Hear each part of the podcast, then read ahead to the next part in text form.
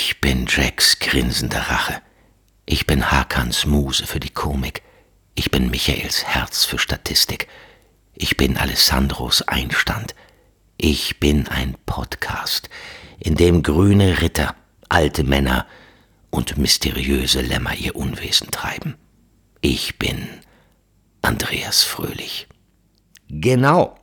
Und ihr hört, wir quatschen über Filme. Und wenn ihr hier fertig seid, dann hört doch mal, was ich so über meine Anfänge als Jungdetektiv in Rocky Beach zu erzählen habe. In meinem neuen Podcast Haschemitenfürst der Bobcast erzähle ich die Geschichten hinter den Geschichten der drei Fragezeichen. Und ich glaube, ich verspreche nicht zu viel, wenn ich sage, dass manche davon absolut filmreif sind. Aber apropos Film, zurück zum Thema. Und damit übergebe ich an Hakan. Ja, vielen Dank, Andreas. Fantastisch, fantastisch, fantastisch. Ich äh, muss leider zugeben, ich habe dir das Memo zu spät geschickt. Es geht leider nicht um Dilemma.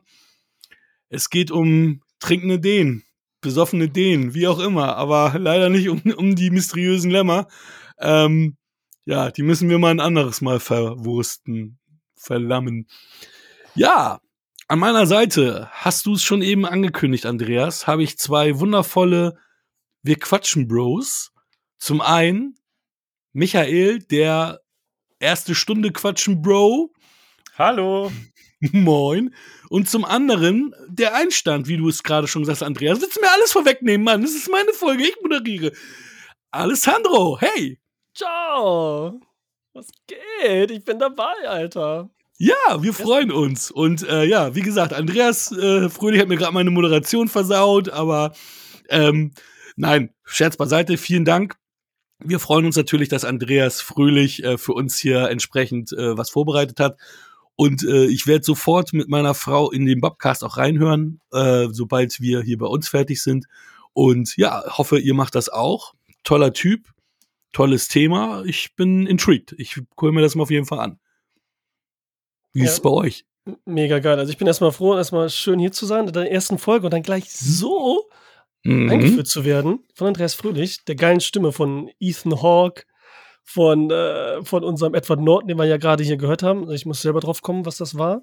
Hm, was könnte das gewesen sein, die Hommage?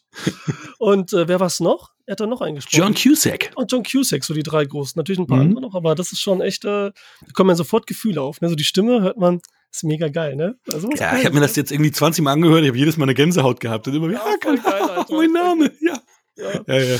ja ist immer so Mini-Orgasmen, wenn man die Stimme hört. Ne? Deswegen, ja, man absolut. ist schon fast verführt, selbst wenn man sich nicht dafür interessiert, jetzt zum Beispiel für drei Fragezeichen. Man muss es irgendwie hören auch, ne? Es macht dann trotzdem irgendwie an. Ja, auf jeden Fall. Also ich muss auch, ich muss natürlich nochmal gleich an, an Fight Club denken, deswegen ja auch, ich bin Jax, Punkt, Punkt, Punkt. Jetzt hast du es verraten. Die Leute grübeln alle, was war das nochmal? Denk nochmal nach. Jetzt. Oder John Cusack in Con Air, da muss ich auch immer an seine Stimme denken. Mhm. Ja, und dann natürlich äh, Ethan Hawke. Ich habe auch äh, gelesen, äh, dass er ja sogar schon beim Club der Toten Dichter Ethan Hawke schon synchronisiert ja, hat. Also auch schon auch ewig. Also Wahnsinn. Ne? Ja, das ja, ist so seine erste große Rolle auch von Ethan Hawke als Schauspieler jetzt gewesen. Mhm. Dass er da direkt schon synchronisiert hat, schon krass. Ey. Ja, auf jeden ja. Fall. Und dann natürlich hier drei Fragezeichen. Da, da war ich ja nicht so firm. Ich habe irgendwie vier, fünf Folgen nur gehabt. Ähm, Fand zwar sehr spannend, aber es hat sich irgendwie nie ergeben, dass ich mehr davon äh, seiner Zeit hatte. Aber natürlich mit seiner Stimme im Endeffekt aufgewachsen, ne? immer irgendwo gehört. Also schon Schon ja. eine Ehre, dass der uns hier angesagt hat. Volle Kanne. Da auch nochmal Danke an Silke, die das ja irgendwie so ein bisschen da gemanagt ja. hat. Ne?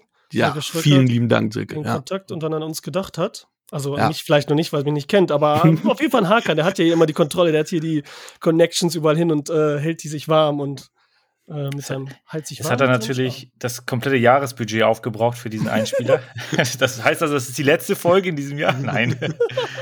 Jetzt haben wir doch an Alessandro schon ver verballert, das ganze, das ganze Budget hier. Ach, der Karton Wein ist angekommen, das war schon leer, aber äh, alles gut. Also, ja, aber Karton Wein, perfekte Überleitung, vielen Dank.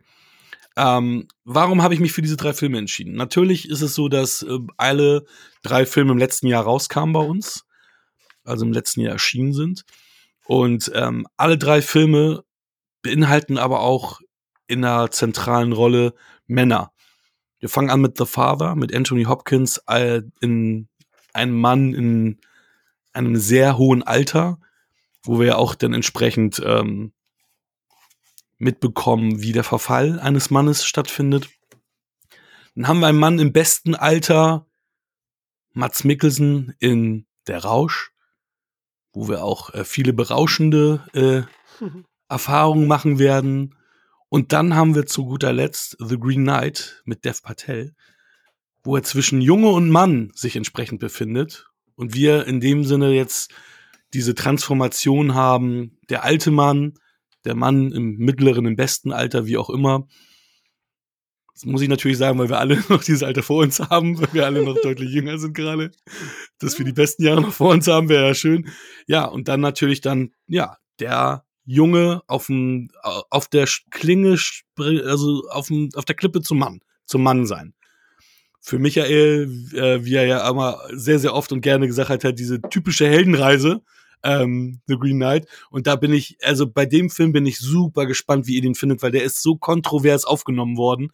Auch ähm, wenn man mal guckt, eine IMDb eine 6,6, aber Metascore von 85 Prozent und die einen feiern den, die anderen finden den langweilig und scheiße. Also da bin ich sehr, sehr gespannt, wie wir dann im Nachgang über diesen Film sprechen. Tja, ich bin auch gespannt, was ihr denkt, auf jeden Fall. See. Soll ich dann anfangen mit The Father direkt, mit der Inhaltsangabe? Sie. Fangen wir rückwärts an, aber mit dem Ältesten und werden immer jünger, ne? Krass. Sie. Okay. Enden wir halt, äh, gut machen wir so ein bisschen ein auf ähm, Benjamin Button. Ja. Zack, eintrinken und los geht's. Egal. So, Prost. ich fange an. Ich habe hier natürlich einen schönen Text, den habe ich jetzt bei Amazon, die ähm, Produktbeschreibung. Das wird dann auch, glaube ich, auch der Text sein, der auch wirklich hinten drauf steht. Wir haben äh, Anne, gespielt von Olivia Coleman, ist in großer Sorge um ihren Vater Anthony Hopkins, der Name hier auch Anthony, als lebenserfahrener, stolzer Mann lehnt er trotz seines hohen Alters jede Unterstützung durch eine Pflegekraft ab und weigert sich standhaft, seine komfortable Londoner Wohnung zu verlassen. Obwohl ihn sein Gedächtnis immer häufiger im Stich lässt, ist er davon überzeugt, auch weiterhin allein zurechtzukommen. Doch als Anne ihm plötzlich eröffnet, dass sie zu ihrem neuen Freund nach Paris ziehen wird, ist er verwirrt. Wer ist dann dieser Fremde in seinem Wohnzimmer, der vorgibt, seit über zehn Jahren mit Anne verheiratet zu sein? Und warum behauptet dieser Mann, dass Anthony als Gast in ihrer Wohnung lebt und gar nicht in seinem eigenen Apartment? Anthony versucht sich, nee, versucht, ähm, die sich permanent verändernden Umstände zu begreifen und beginnt mehr und mehr zu zweifeln. An seinen Liebsten, an seinem Verstand und schließlich auch an seiner eigenen Wahrnehmung. Das war's. Alter Schwede, ich habe das vom Monitor abgelesen, ist so klein geschrieben, ey, weil ich jetzt hier mit dem Laptop davor sitze. Ich kann es kaum sehen, ey. Aber ist eigentlich ganz gut äh, zusammengefasst, würde ich sagen. Ja, also deswegen, also der Film ist auch ein ganz anderer Film, als, als was ich mir vorgestellt habe, muss ich sagen. Ähm, weil dieser ja im Großteil aus der POV von Anthony Hopkins stattfindet. Und ähm, am Anfang auch für mich wie eine Folge Twilight Zone auch daherkommen könnte. Also in den ersten 15 Minuten, ähm, ich wusste ja schon, was es geht, deswegen wusste ich, das ist es nicht. Aber in den ersten 15 Minuten habe ich gedacht, okay, wenn ich jetzt gar nichts gewusst hätte, dann hätte das für mich auch ein Mystery-Film sein können, wo irgendwie Twilight Zone-mäßig das aufgezogen ist. Und erst äh, dann, wenn wir immer weiter mitbekommen, was da passiert, äh, wusste ich dann, um was es geht. Also ja, gro großes Ding auch wieder. Also das ist ja auch, ähm, also wir haben jetzt auch wieder zwei ähm, Adaptionen von einem Theaterstück und einmal dann ein Gedicht, äh, auf die jetzt äh, entsprechend diese Filme basieren. Ja. ja, ich wusste auch, was äh, natürlich los war mit der Demenz, die hier auch angesprochen wird, mit der mhm. die hat, die auch von der jeder weiß. Ich weiß nicht, ob es Micha, wusstest du das auch, Michael, vorher? Ja, ja, also ich hatte ja, davon, ne? glaube ich, mal gehört. Ähm, also hattest du das im Hinterkopf, so während du geguckt hast? ich hatte das von Anfang an im, Hinterkopf, deswegen ähm, war das jetzt kein, kein Schock für mich. Also, das ist ein hartes Thema. Mhm. Äh, und ich fand, wie die das umgesetzt haben, wirklich wahnsinnig gut. Also aus der Perspektive jemanden, der Demenz hat, wir kennen es alle nicht. Äh, ich hoffe auch nicht, dass wir das äh, jemals äh, so miterleben müssen. Und die Leute, die es haben, können da, glaube ich, auch gar nicht mehr so von berichten. Und ähm, so wie die das umgesetzt haben, so könnte es sein. Und das ist dann wirklich schon sehr schockierend, weil äh, du im Grunde hatte einzelne Sequenzen äh, erleben wir und haben dann auf einmal einen Sprung. auf einmal ist es äh, nicht mehr morgens, auf einmal ist es abends und umgekehrt und äh, Szenen doppeln sich und das war schon sehr, sehr, ähm, ja, sehr, sehr ernüchternd und, und ähm, ist halt nicht so ein, so ein Feel-Good-Film. Ja.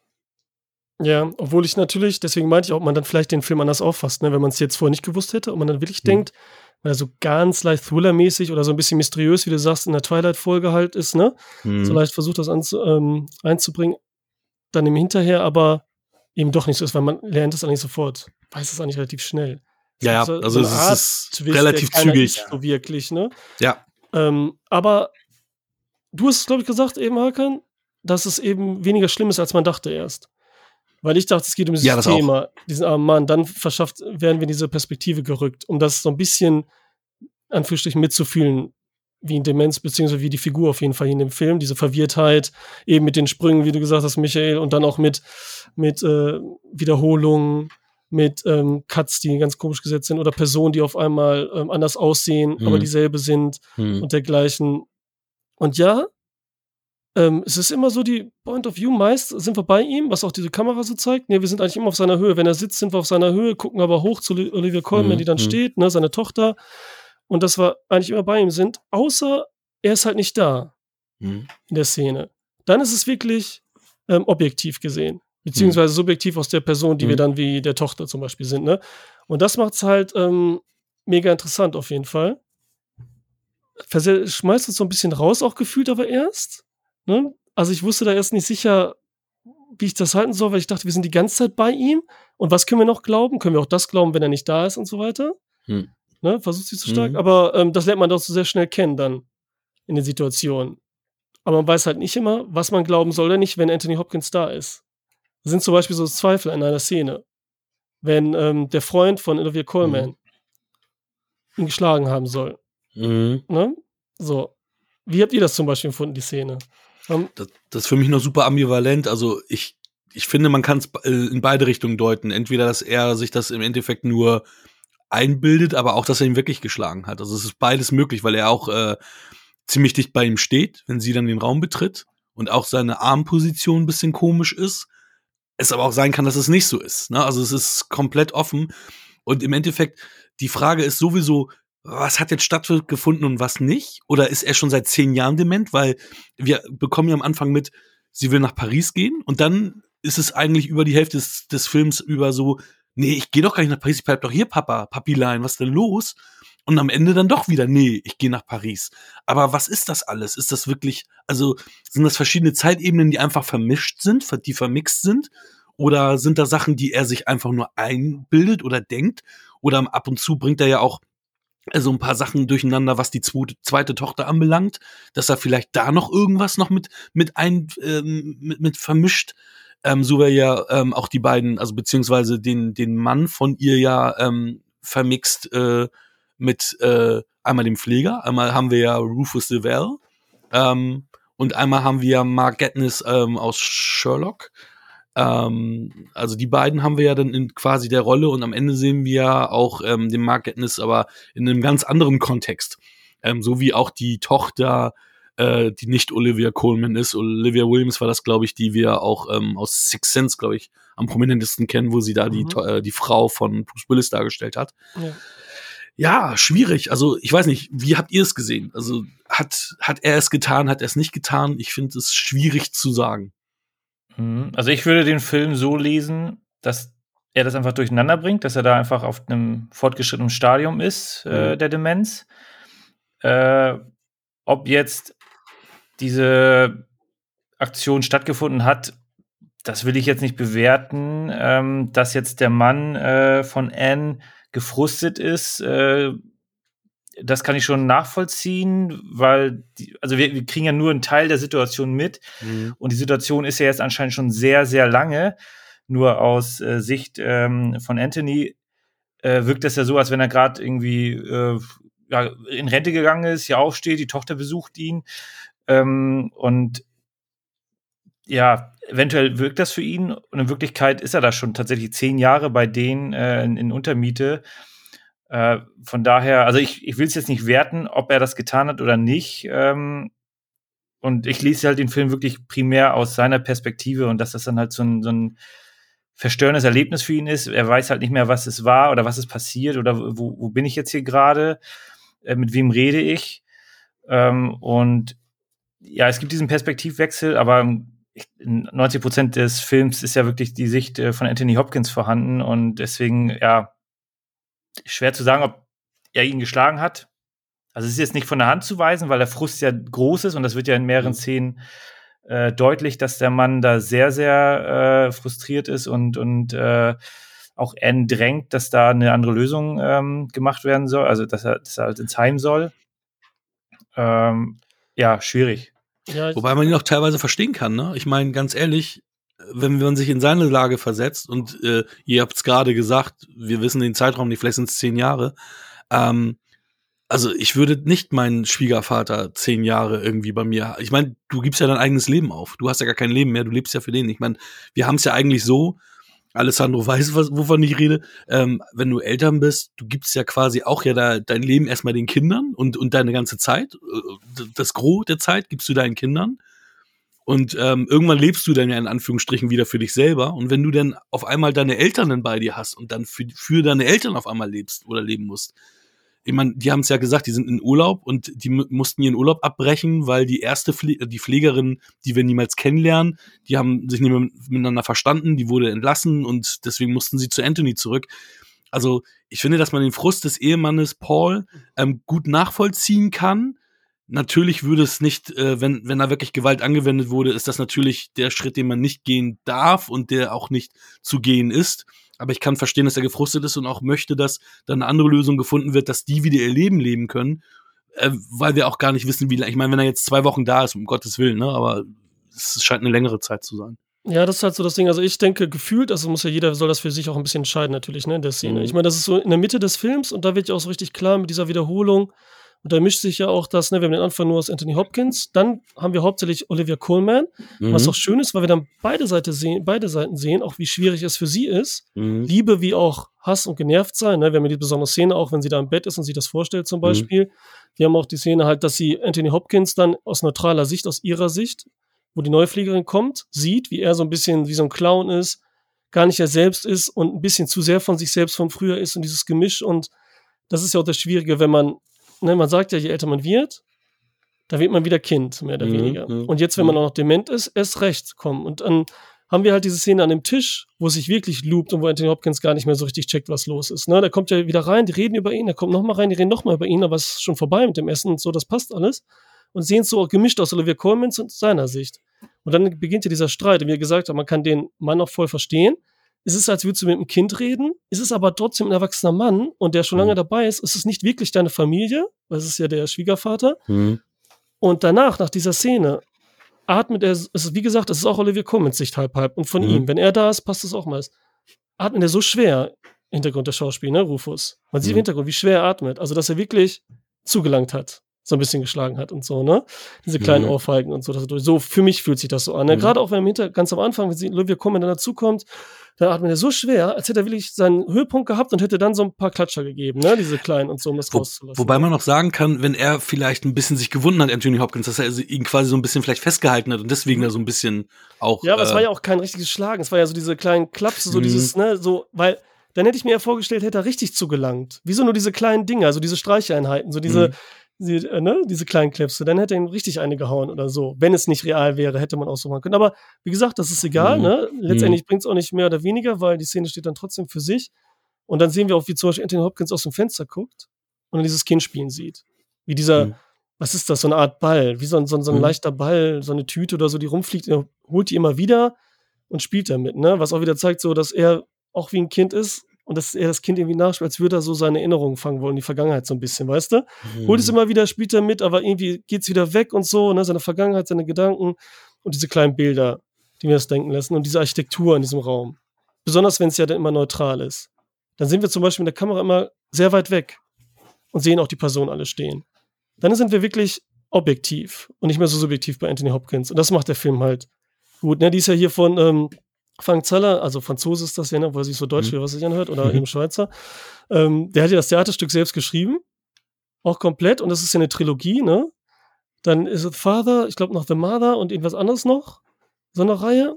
Und der das ja selbst adaptiert mit, und es ist wirklich sein Regiedebüt. Mhm. Und dafür ist es echt schon, ist es krass, ist natürlich sehr, sehr stark aufgebaut, ne? Mhm. Sehr extrem, sehr konstruiert und so weiter, ne? Aber ähm, trotzdem ist das Feeling mit und für mich letztendlich zum Glück, weil ich da Angst vor hatte und jetzt gucken musste mhm. er nicht, ist er nicht so, bleibt er trotzdem neutral, wieder auf eine andere Art und Weise. Weil wir bei Anthony Hopkins sind. Ne? Es gibt zwar zwei starke Szenen, wo du traurig mhm. bist, aber es ist nie überdramatisiert. Schon gar das ist relativ trocken erzählt. Ja, es wird sehr trocken erzählt. Das ich sehr, sehr mhm. gut. Sehr nüchtern. Und mhm. durch die Architektur immer alles gerade Linien und so weiter. Mhm. Das ist ja wirklich, als wären wir in seinem Gehirn oder so. Mhm. Und Ludovico Audi, Italiener, macht die Musik, hat mhm. komponiert. Den kennt man jetzt vielleicht nicht so sehr, weil der echt so das bekannteste, vielleicht ziemlich beste Freunde. Und dann hat er in dem Jahr hat er uh, The Father und Nomadland gemacht. In einem Jahr, zwei mhm. Oscar-Filme auf einmal. Ich habe den hier in der äh, Bielefelder Oetker-Halle gesehen, live. Oh. Und äh, der, der, ist mega. Also, das habe ich noch nie gesehen, wie dann erwachsene Leute alle so abgehen und dann mit, mit äh, Klatschen. Und dann hat er noch einen gegeben und hat auch selber Klavier gespielt, ne? So ein bisschen rockig, ist auch schon älter Mann, so rockig meine ich, ne? Also, mega. Wer da mal reinhören möchte, so ähm, Divenire, Monday heißt zum Beispiel ein Song. So ein Track, kann man das dann überhaupt Song nennen? Komposition. Mega, wird jeder lieben, wird jeder lieben und so. Ich hatte ja letztens in einer Story, in irgendeiner Story hatte ich, hatte ich einen Song von ja, ihm genommen. Ja, zu The Father halt, ne? Weil ja, er genau. eben die Musik dazu gemacht hat. Ne? Ja. Das war das, ja. Genau. Ja, mega. Wenn man die Stories ohne Ton hört, ja, okay. Immer gemutet Instagram. Schön geoutet hier. Aber steht ja wenigstens drauf. Man sieht es ja trotzdem. Ja, stimmt. Ja, das hilft. Manche sagen, okay, hör ich mal rein. Ja, aber es ist auch äh, witzig, dass, äh, oder was, was heißt witzig, ist schon ziemlich krass, weil dieses Jahr wirklich der erste Film, der auf einem Bühnenstück basiert, der ähm, den Oscar fürs adaptierte Drehbuch bekommen hat, seit Miss Daisy und ihr Chauffeur. Also, das stimmt. Ja. Das ist schon, und das ist ja wie lange her? 40 Jahre? 30 Jahre? Irgendwie ähm, so. Ja, das also, war 91 oder so, ne? Irgendwie sowas, 1990? 89, irgendwann Ende 80, Anfang 90, genau. Also ja. um die 30 Jahre müsste das her sein. Und äh, das hat sonst äh, vorher jetzt oder seitdem halt keiner geschafft. Und ja, ist schon krass. Ich meine, er heißt ja auch nicht ohne Grund Anthony. Also der Florian Zeller hat da ja wirklich Anthony Hopkins für äh, in, im, im, also hat an Anthony Hopkins gedacht, als er das Stück verfasst hat und hätte auch, wenn dieses Stück also wenn er diesen, wenn er diesen Film jetzt nicht, nicht, äh, also wenn Anthony Hopkins nicht diesen Film gemacht hätte, hätte er halt einen französischen Film draus gemacht. Dann hätte er gesagt, nee, dann will ich ja keinen Hollywood-Film äh, drehen oder internationalen Film. Ähm, der spielt ja in London, ähm, sondern der hätte dann entsprechend ähm, mit, mit einer französischen Crew das Ding gemacht und mit französischen Darstellern. Ich glaube, das hat er ja sogar mal. Ne? Es gibt doch auch noch eine andere Version, glaube ich, irgendwie. Ja. Ähm, oder war das von einem anderen Teil der seiner Trilogie? Weil irgendwie hatte ich da auch noch mal was. Also jetzt nicht als als äh, Feature-Film, weil das mhm. ist ja dann wirklich sein Debüt, ja. sondern dass es da aber auch schon andere Projekte noch mal äh, zu The Father gab. Okay, nee, das weiß ich nicht, habe nicht gesehen. Keine Ahnung. Also, aber das mit Anthony, ja, das ist natürlich cool, ne, dass man das unbedingt will und dann auf seinen Leib schreibt und das unbedingt möchte. Hat schon ja, was. Und Wahnsinn. übersehen, hat ja funktioniert. Der Oscar, Absolut. bester Hauptdarsteller, ne, also hat er gekriegt und. Äh, ja. Aber auch zu Recht. Also, ich meine, Anthony Hopkins ist ja eigentlich immer eine Granate, der äh, auch in Westworld ist, ist er, ja, egal wo du ihn siehst, ne, also ich meine, Schweigen der Lämmer, muss man nicht sagen, okay, das einzige Mal, wo ich sage, okay, wa warum hat er das gemacht, war Transformers, als okay, natürlich hat er das für, fürs Geld gemacht, aber ja. wo ich mich gefragt habe, warum muss Anthony Hopkins in Transformers mitspielen? Also es war auch.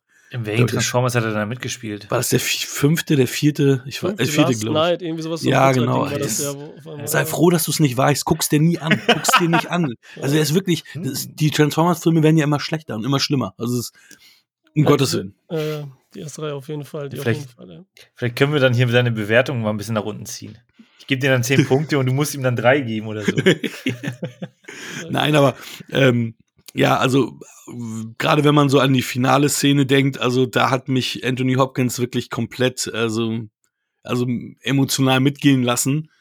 Also, puh, also ich meine, er ist ja selber auch schon über 80, ne? Also ich weiß gar nicht, was das für ihn ist, also was es mit ihm macht, sowas zu spielen. Wobei ich habe gerade gelesen ähm, vor kurzem, das wusste ich nicht, der hat das Asperger-Syndrom, also ähm, das wusste ich überhaupt nicht, also, aber soll auch noch nicht so lange ähm, publiziert sein, dass, dass er, dass er das hat, also dass das der Öffentlichkeit noch gar nicht so so so lange klar ist. Ja, weil er keinen Bock hatte immer. Ne? Also seine Frau hat das immer vermutet, ne? Und mhm. seine Tochter auch und so, und äh, er wollte sich aber nie drauf testen lassen. Witzig, also, ich weiß, er, er leugnet es immer noch. Ach, hab ich nicht, hab ich nicht, was soll das sein und so bla bla. Ne? So ist er immer noch drauf. Weil ich weiß nicht, was das mit mir machen würde, also was das mit, mit einem Mann macht, der schon so alt ist, der dann wirklich diese Element spielen soll und das ja im Endeffekt ja auch gar nicht so weit weg von, von ihm ist, dass man sagt, ich meine, wann hast du, wann, wann hast, also ich meine, klar, wir haben natürlich auch Menschen schon, es gibt auch Menschen, die, die ähm, äh, in jüngeren Jahren eine Demenz bekommen, aber ich meine, wie alt ist Anthony Hopkins? 83, 84? Ja, irgendwas Anfang 80er, was auch noch. Ja, und wenn du dann halt sowas spielen musst und finde ich, finde ich schon, ja, Finde ich schon auf der anderen Seite konnte es deswegen wahrscheinlich umso besser. 84 ist er jetzt echt. 84 also, dass er gespielt ja. hat, wahrscheinlich 82, 83. Dezember mhm. hat er Geburtstag, okay. 31. Ja, Dezember hat er Geburtstag, okay. Boah, das, wie, wie, Manu, Alter, ja, okay, ja. ja, ähm, das, äh, das gibt ja ein Bühnenstück, da, da hat tatsächlich äh, Frank Langella den äh, Vater gespielt. Also hier unser Skeletor, hier Michi. Ja. Master of the Universe. Auch ein guter Schauspieler. ja, auf jeden Fall. Auf jeden Fall. Fall. Äh, Würde ich auch gerne sehen, ganz ehrlich. Also als Bühnenstück, mhm. das ne, ist natürlich dann nochmal ganz anders inszenatorisch, ne? Mhm, aber, du, du siehst natürlich, dass dies auch ein Bühnenstück ist. Also du hast wenig Charaktere, du hast auch wenig Locations. Ich meine, hätten wir, glaube ich, nicht die POV von äh, Olivia Coleman im Laden gehabt, wo du dann halt natürlich an der Kasse da noch Menschen siehst und so weiter, hättest du ja kaum Szenen gehabt, wo du wirklich viele Menschen so siehst oder auch äh, überhaupt Statisten. Ja, wir sind so ein bisschen verloren, halt wie Anthony Hopkins gefühlt die ganze mhm. Zeit. Das. Einzige, was uns auffangen kann, ist die Familie, die auch da ist irgendwie, aber die mhm. auch ratlos ist gefühlt irgendwie, ne? Und mhm. das, das fühlt man so richtig, diese Leere irgendwie, die da ist. Und diese, was mich halt inszenatorisch interessieren würde auf der Bühne, wäre halt, was sie hier viel gemacht haben, ist immer, die zeigen sehr überdeutlich die Räumlichkeiten, die Räume, mhm. weil die sich immer so ein bisschen verändern, jedes Mal ein bisschen anders sind. Und so, die Küche ist mal ein bisschen anders, auf einmal andere Musik, also andere Wandfarbe dann steht da mal ein bisschen was anders und so. Das haben die immer so ein bisschen geändert. Ne? Ob die dann einfach so zwischendurch rausrennen. Ich weiß nicht, wie viel Akte das geteilt ist und das geht. Also mhm. Also das ist schon ein bisschen, schon ein bisschen crazy, wie die das machen. Mhm. Oder also ob die das ja, einfach lassen. Ja, und, und gleichzeitig hast du aber zwar unterschiedliche äh, Settings, also sie, sie, geht ja mit ihm auch einmal zum Arzt und es sieht halt genauso aus. Es ist halt wie eine Wohnung. Mhm. Und, ja, es ist, äh, genau das ist nämlich dasselbe fast. Die Stühle ja. sind auch dieselben, die sieht mhm. man auch in der Wohnung später einfach. Die stehen dann da, ja. nur gestapelt. So, das ist genau das Gleiche dann, ne? wo sie da sitzen und warten im Wartezimmer. Hast recht. Ja, genau, so, genau. Also, ja, Entschuldigung, jetzt habe ich voll unterbrochen. Ne? ist, nee, nee, ist, ist in Ordnung. es ist halt jetzt wirklich keine leichte Kost. Äh, und ja, fantastisch gespielt hier hat er auch tatsächlich den Oscar als bester Hauptdarsteller verdient, nicht so wie bei Schweigender Lämmer für 15 Minuten. Du meinst, der hätte lieber den Oscar für den besten Nebendarsteller kriegen müssen? Korrekt. ja, ist so. Okay, ja, ich weiß nicht. Okay. Aber da sprechen wir anders mal drüber, wenn wir Schweigende Lämmer haben im Film. Oder habt ihr das schon besprochen schon mal? Nein, nein, nein, okay, nein. Gut. Ja, ja wenn du 15 Minuten Screentime von 20, von zwei Stunden hast, dann ist das nicht ah, die Hauptrolle. Also das, ja, ich weiß nicht. Es kommt drauf Das hätte ja auch Mark Hamill für äh, The Force Awaken auch einen Oscar bekommen können für den ähm, besten Hauptdarsteller, weil er eine Szene hat. Also aber der ist ja nicht so präsent. Es kommt auf die Präsenz an und was du dem ganzen Film gibst und jeder Szene auch. Wenn du sozusagen die ganzen mhm. Film über durch deine Präsenz und deine Figur schwebst du in jeder Szene mit, so durch ja, dein Spiel und dich, was du gesagt hast und so als Figur und was die Figur für den Film ist. Also nicht nur als Hauptdarsteller, aber das ist jetzt ein anderes Thema. ja, aber, das, nicht, aber äh, dafür gibt es ja die Unterscheidung zwischen Haupt- und Nebendarsteller, äh, was, was halt über die Screentime kommt. Ich meine, äh, Heath Ledger hat auch für den besten Nebendarsteller den Oscar bekommen, weil er, er ist auch super präsent, ist mhm. aber halt der Nebendarsteller, weil der Hauptdarsteller Christian Bale ist. Ja, ja, können aber wie gesagt, da kann man lange drüber reden und so auch. Das ist ja immer noch Kunst, ne? Mhm. Also wie gesagt, da könnten wir, sonst könnten wir alles immer auseinanderrechnen, dann wäre es ja mega langweilig. Mehr dazu bei der Hannibal-Fonde von Wir quatschen ja. über Filme. Genau. Ja, Olivia Williams hat ja auch diese finale Szene mit äh, Anthony Hopkins gar nicht drehen können, sondern die haben das ähm, unabhängig voneinander gedreht, weil sie das äh, nicht ausgehalten hätte und auch nicht geschafft hätte, diese Szene so zu drehen. Auch da habe ich, äh, also ich fand die Szene sehr schön, aber auch da habe ich gedacht, okay, das wird in, im realen Leben leider nicht so sein können, weil die Pflegekräfte gar nicht so viel Zeit für die Patienten haben, dass sie da irgendwie ganz lange mit denen da irgendwie sich da eingehend äh, um die kümmern können. Ich weiß ja nicht, wie viel wurde da eingeladen ist, in welchem Haus, also welchem Pflegeheim. Ja, aber du, du, du hast, du hast, aber du hast ja, also ich meine, wenn du, wenn du ein Pflegeheim hast in Deutschland, was äh, ganz okay ist, zahlst du trotzdem 4000 Euro im Monat dafür. Also, ja, aber hier gibt es auch solche Luxusdinger, ne? Und ich weiß ja, absolut. Nicht, was die da für eine Wohnung haben, mitten in London. Sieht schon aus, als hätten die mehr Kohle als Kohle. Und der Typ scheint auch mit Oper, Gebilde, Kultur. Absolut. Ne? Also ich glaube schon, aber dass wir gut drauf sind. Aber ich, ja, es ist trotzdem kein, kein allgemeines Bild einfach, ne? So, Nein, also es ist schön. Also ich habe es sehr schön ähm, als sehr schön empfunden. Es hat mich aber ein bisschen wehmütig gemacht, wo ich gedacht habe, ich glaube nicht, dass das in der Realität so ablaufen kann. Ich will auch da niemanden ähm, den, äh, die Schuld dran geben, sondern das ist einfach äh, zeitlich gar nicht möglich. Mhm. Weil auch. Ich meine, du, ich meine, du kannst ihn jetzt auch nicht äh, irgendwie ins äh, letzte Loch stecken. Das wäre, glaube ich, für die Tonalität des Films halt nochmal der, der richtige. Also du so geht man noch einigermaßen, also zwar auch ein bisschen äh, melancholisch aus dem Film raus, aber das ist jetzt nicht so der, der Genickbruch am Ende, wo du denkst, okay, jetzt äh, ist der Abstieg komplett äh, durch und, und es lebt er schlecht und weiß nichts mehr, sondern es ist halt nochmal so, äh, man geht mit einem wärmenden Gefühl raus äh, mhm. bei einer Thematik, die halt wirklich sehr, sehr ja, hart ist, aber es ist halt auch leider die Realität, dass wir halt, dass viele Menschen das bekommen und, und wir mhm. da keine, keine Lösung haben. Deswegen finde ich das okay, dass sie das so gemacht haben. Ähm, alles andere hätte, glaube ich, dann wirklich, äh, das wäre, glaube ich, zu heftig gewesen. Ja, vor allem sind da wirklich dann Zeitgründe. Ne? Es ist ja nicht so, dass das alles böse Menschen sind, die sagen, ich habe jetzt keine Zeit für dich, sondern die, da sind in jedem Pflegeheim super viele Patienten, ob es jetzt ein elitäres ist oder nicht, weil wir haben nun mal viele alte Menschen es werden immer mehr alte Menschen. Und da hast du die Kapazitätsmöglichkeiten gar nicht zu sagen, ich bleib jetzt eine halbe Stunde, Stunde bei diesem einen Patienten, weil du wieder zum nächsten musst, weil es sind, sind halt zu viele. Und äh, ja, aber über unser Pflegesystem brauchen wir nicht sprechen. Du hast völlig recht mit dem, was du gesagt hast. Es hat uns dann auch mit einem wärmenden Gefühl trotzdem entlassen aus dem Film. Ja, was habt ihr dem The Father gegeben? Wie schätzt ihr The Father ein? Alessandro, du mit deinem kleinen Magic Cube, den du da gerade hast. Kubius, Siehst du das Kubus, oder wie? Siehst du das? Siehst ich das, du? Hörst du mir nicht zu? Das ist so langweilig. Ist, ist, es hier wie, ist es hier wie mit Lee? Dann frage ich dir eine Frage und dann weißt du nachher gar nicht mehr, um was es geht. Fuck, Alter. Was habe ich vor sieben Sätzen gesagt? Also soll ich jetzt Punkte sagen oder wie? Vor sieben Sätzen hast du gesagt, Alessandro, du hast recht. Du hast immer recht. Stimmt. Jeder, mindestens jeder siebte Satz. ähm, ja, erstmal abschließend, ich glaube, ich hoffe immer, dass auch bei ärmeren Zuständen im, im kleinen Pflegeheim, die nur so ein paar Euro kriegen, dass die manchmal auch so nette dabei sind, die sich so verlieben in manche. Auch mhm. so, weißt du, wie so ein, so ein Ersatzvater, so dass sie dann wenigstens versuchen, sowas auch mal passieren kann. So hoffnungsmäßig jetzt, um mal so zu geben. Mhm. Und Punkte gebe ich Ihnen eine 8,5. Schön. Michael Winslow. Ja, ich gebe ja nur ganze Punkte. Ähm, ist auf jeden Fall ein sehr, sehr starker Film.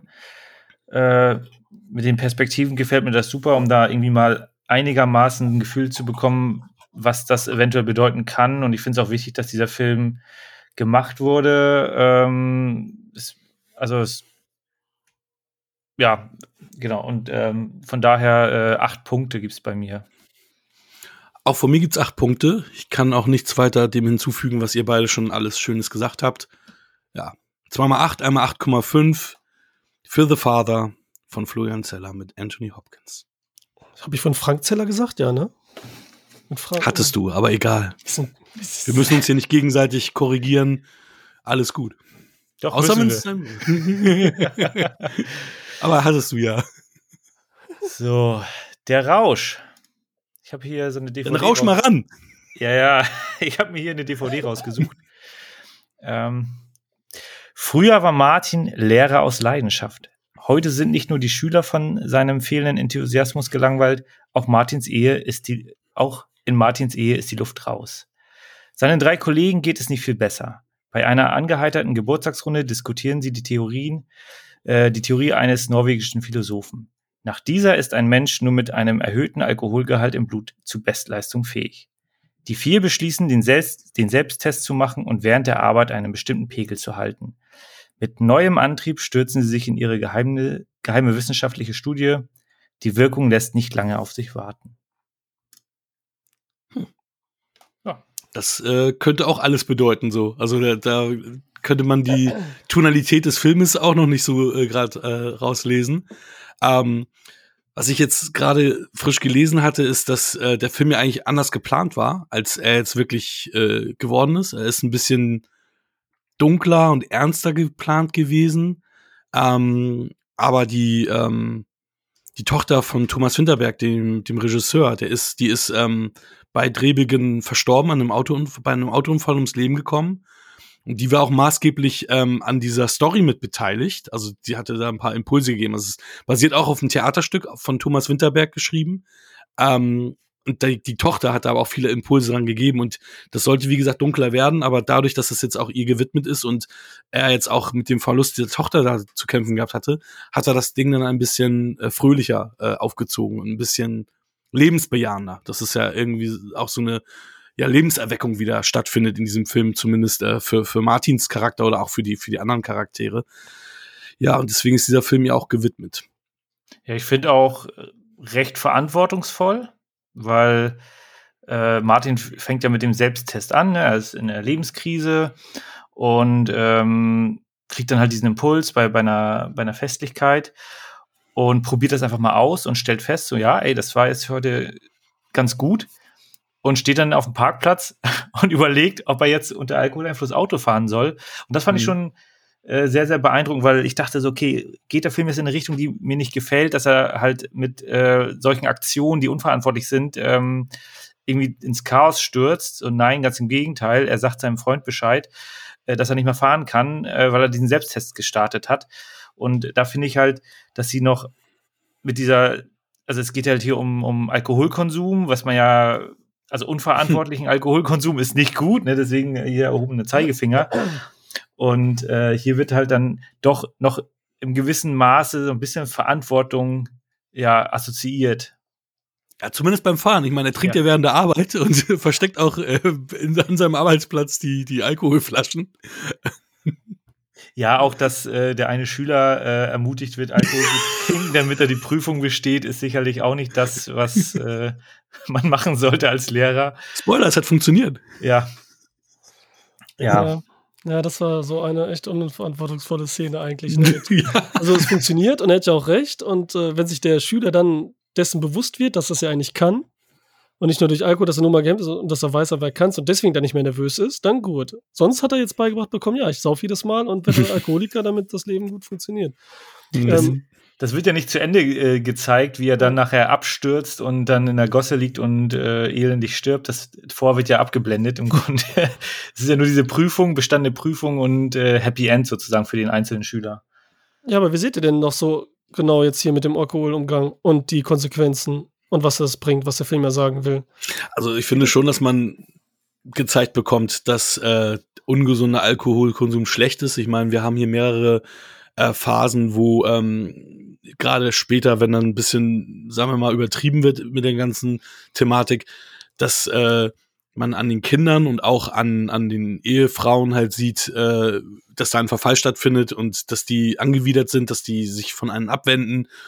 Das ist natürlich nie was Gutes und nie was Positives. Und wir haben ja leider auch hier eine Person äh, von den Freunden, die halt äh, diesen Umgang mit dem Alkohol nicht lassen können und wir dann ja auch entsprechend dann einen, ja, einen nicht so guten Ausgang hier mit dieser Person haben und entsprechend das ja auch dann aufzeigt, hey, nicht cool, nicht geil.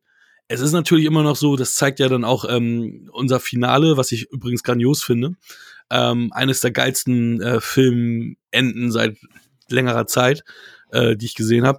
Ähm, zeigt es ja dann auch, ja, trotzdem trinken wir noch Alkohol, trotzdem können wir hier noch eine Party machen und damit Spaß haben aber ich hoffe verantwortungsbewusster. Also, ne, und ich meine, das ist halt, ich meine, es ist Quatsch. Wir saufen, also ich trinke nicht mehr so viel, ja, seit acht Jahren, äh, aber im Endeffekt haben wir alle uns schon mehrfach abgeschossen oder häufig abgeschossen und auch über den Durst. Und wenn jetzt irgendwas passiert mit irgendeinem, äh, trotzdem werden wir nicht aufhören zu saufen. Trotzdem sagen wir nicht, oh, okay, jetzt hat ein Kumpel von uns, äh, hatte jetzt einen Autounfall, weil er getrunken hat, deswegen trinke ich jetzt nie wieder Alkohol. Das wird nicht sein.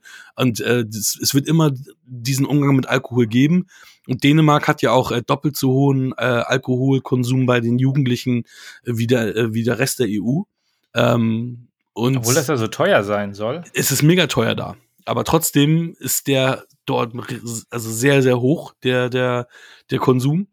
Ähm, und ja, es ist, es ist halt eine legale Droge und es wird auch immer so bleiben, egal was da jetzt kommt. Aber ich, ich finde, er zeigt ja auf, okay, es gibt schlechte, ähm, ähm, um, einen schlechten Umgang mit Alkohol, ähm, aber er verteufelt den Alkohol auch nicht. Ja, sondern so er echt. lässt das so ein bisschen alles so, so allgemein. Und ich finde, ich finde, das hat, das, das hat er gut gemacht. Der Film geht, nimmt auch andere Wendungen, als ich es äh, erwartet hatte, als ich gedacht hatte. Und ähm, es ist ein, finde ich, unkonventioneller Film, weil er im Endeffekt nicht so viel zu erzählen hat, sondern zeigt, so machen lässt, so, so, so in diesen Strom geht für mich. Ähm, aber es hat mir gut gefallen, es war frisch. Ich bin, mag auch immer Mats Mikkelsen sehr gerne sehen. Ähm, und das hat er wieder toll, toll gemacht. Und äh, seinen Tanz da am Ende, äh, der, der Hammer, also wirklich. Also hat mich dann auch mit einem guten Gefühl aus diesem Film entlassen, obwohl es eigentlich da am Ende da ein bisschen traurig auch zuging. Ja. Ja, ja, ja gut, aber seid jetzt so verantwortungsvoll, weil eigentlich zeigt uns der Film ja fast die ganze Zeit, die ganze Spielfilmlänge, dass Alkohol ja gut ist. Es gibt ja nie Konsequenzen. Die ganze Zeit hm. ist alles gut, die ganze Zeit ist alles positiv. Sogar mit naja, die Frau. Frau verlässt den einen, weil er ins Bett pisst. Der pisst ins Bett und sagt, äh, sagt sie, äh, ich, ja, ich, ich, ich, hau ab. Ja, nur, nur das war aber nicht, ja, das war jetzt nicht so richtig. Das war mehr, da war ja die ganze Zeit, ach, das ist ja der Witz daran, das ist ja die ganze Zeit Theater. Deswegen brauchen ja diese Änderung irgendwas. Und jetzt könnte ja alles sein. Diese Änderung könnte sein Hobby. Änderung könnte sein, neue Freunde suchen Podcast machen oder so. Jetzt, der Film hat jetzt einfach das Alkohol gewählt. So, mhm. wir machen was Neues und sind dann lebensbejahender und gehen mit neuer Motivation an irgendwas ran. Und natürlich macht das hier anders als in welchen Filmen, wo sie sich absaufen, weil wir sehen am Anfang, wie sie da am Geburtstag sitzen, in einem schönen äh, Restaurant, alles überteuert, da wird Wodka mit Kaviar serviert, da wird jeder vom Sommelier, wirklich jeder Champagner und Wein beschrieben mit tausend Worten und hat jetzt einen ganz anderen Flair, den ganzen Film über, als wir sonst irgendwelche Leute abstürzen sehen. Nicht irgendwo da zu Hause sitzen, wir sind Hartz-IV-Empfänger quasi hier und sitzen da und saufen uns auf der Couch und schlafen da ein. Und hier wird halt alles so, und wir sehen ja keine Konsequenzen die ganze Zeit bis dann irgendwann zum Ende hin dann der, den Typen schlechter geht und der Vater sich dann, bis sie so an die Grenze, Grenze gehen, weil dann wollen sie ja weitermachen. Mhm. Und dann irgendwann erfahren sie nur selbst erstmal körperlich das Schlechte am Alkohol, weil es ihnen schlecht geht vom Absturz und so mega übertrieben sind, weil es die Spitze spitz ist. Und dann sehen wir das erste Mal erst überhaupt Reaktion wirkliche von den Kindern, von der mhm. Frau, die dann auf einmal sagt, du was wir nie gesehen haben. Es war immer alles gut. Er zwischendurch einen getrunken heimlich, mhm. man sieht gar nichts. Alles ist wie immer. Die dann aber sagen, du trinkst hier jeden Tag und so. Und das hat mich auch persönlich gewundert. Auf einmal kommen die Kinder und so. Wir haben es nie im Film gesehen. Weil wir halt im Film die ganze Zeit bei Mads Mikkelsen sind. Mhm. Die Kamera ist immer bei ihm, ganz nah an seiner Fresse. Mhm. Nie aus der Perspektive der Schüler. Nie mhm. aus einer Perspektive. Immer von vorne, wenn dann ihn, nah dran. Oder over shoulder bei ihm. Hier wird auch nichts over shoulder klassisch beim Dialog von einem zum anderen gesprochen. Selbst wenn er am Anfang mit seinem Geburtstag, mit seinen Kumpels redet, an den Geburtstag da. Hm. Immer nur sehen wir alle zusammen, eine Toile vielleicht mal, aber sonst immer aus der Richtung von Mats Mikkelsen. Jedem am Tisch sitzen wir immer aus der Sicht von Mats Mikkelsen. Immer so weiter. Und dann sind wir nur mal bei den anderen Alkoholikern, ne, sage ich jetzt mal, das zwischendurch. Und für die ist ja auch alles in Ordnung. Deswegen sieht der Film das so. Und wir sehen gar nicht die schlechten Konsequenzen, weil die fühlen sich ja gut. Moment ist alles cool, es ist alles besser. Und die sehen diese Probleme gar nicht, so wie wir sie nicht sehen. Und nachher kommt dann so dieser Umsturz, wo es dann wirklich der Absturz ist. Und dann wird der vor den Kopf gestellt, du bist Säufer, eigentlich läuft alles schief und so merkst es nicht. Und so wie als Zuschauer auch plötzlich. Wird natürlich dann im Extrem dann mit einer Situation, die da passiert, nochmal mhm. dargelegt. Ne? Ich meine, auch was sie mal trinken. Die hauen sich da nicht, kaufen da äh, an der Tanke irgendwie kleine Kurze oder so, Fläschchen oder Flachmann. Haben da irgendwas dabei? Nee die machen schönen Sazerac, machen die da, schönen Cocktail mhm. mit Absinth und so. Der Absinth müsste eigentlich rausgeschüttet werden danach, aber den lassen sie natürlich drin, ist ja klar. Um es einmal zu parfümieren und so solche Sachen. Ne? Und alles ist immer schön und edel und in, in den geilsten Wohnungen, ey, Mies van der Rohe Möbel, Corbusier-Möbel und so. Und sieht alles aus, ist, ist, ganz oben. Und dann ist es nichts Schlimmes gefühlt so ein bisschen. Genau. So, das macht und uns vor. So, ne? Vor allem, das sind Lehrer. Ich weiß Stimmt. nicht, was die Lehrer ja. da in Dänemark verdienen, aber. Ja, wer weiß. Äh, noch besser beamtet als bei uns hier, da war ja. was los. Stimmt, ey, das ist, äh, ja, aber ich fand es auch auf deiner Seite ist einfach witzig, ne? Es ist einfach wirklich lustig, muss man sagen, auch. Wenn, äh, wenn ähm, Mars Mikkelsen da gegen die Tür läuft. Oh ja. wenn der Fußballtrainer seine drei Bälle hat und da diesen langen Weg lang geht und dann einen verliert und dann den anderen hinterherläuft und wieder einen und so. Und das ist richtig, ähm, richtig süß. Und dann mit der Mannschaft auch wieder eine Fußballtrainer ist das richtig schön und süß. Mhm. Und die helfen ja auch allen, die helfen ja anderen Menschen. Ist ja nicht mhm. so, dass die sich einfach nur gut fühlen. Die helfen ja mhm. den Schülern und so, die helfen, ähm, die kommen aus sich raus und so und bringen damit ja auch was Gutes in den anderen. Aber das kannst du auch ohne Heiko. Die hätten auch was anderes nehmen können, was die belebensbejahen. Also, wir brauchten halt irgendwas, was die so schubst. Ist natürlich das falsche Alkohol. Ne? In dem Sinne ist es quasi die einfachste Lösung. Und ist ja auch die witzigste. Ich meine, dieses geile Element, immer dieses Schwarz auf Weiß tippen. Ne? Dass sie sagen, so, so, wir tippen das jetzt ein, um das auch ernster und seriöser zu machen. Mhm.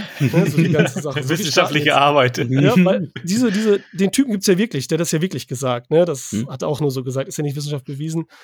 Und ähm, da ziehen die das so durch. Und das ist genauso wie eine SMS, die er am Ende kriegt, schwarz auf weiß, die ja so schön ist. Also da mhm. muss ich auch sagen, das einfach das Schönste, der, der Moment war auch richtig schön, mhm. wie das so passiert. Und deswegen kommt ja so viel zusammen, glücklich und Leben. Mhm. Und auch immer mit den Schülern, die wir am Anfang sehen, mit ihrem geilen Bierlauf so um die Insel da, was sie da mhm. machen, am Wasser lang, ne? Und dass sie es halt machen wieder wie Kinder. Aber da auch nicht zurückkommen und sich wieder so fühlen und am Ende dieses Finale auch da ist, ne? Mit dem, wie mit Alkohol umgegangen wird und so. Und was du sagst mit dem Tanz und so, das, äh, das kriegt dann auf vielen Ebenen einfach. Das ist einfach so, ne? Mhm.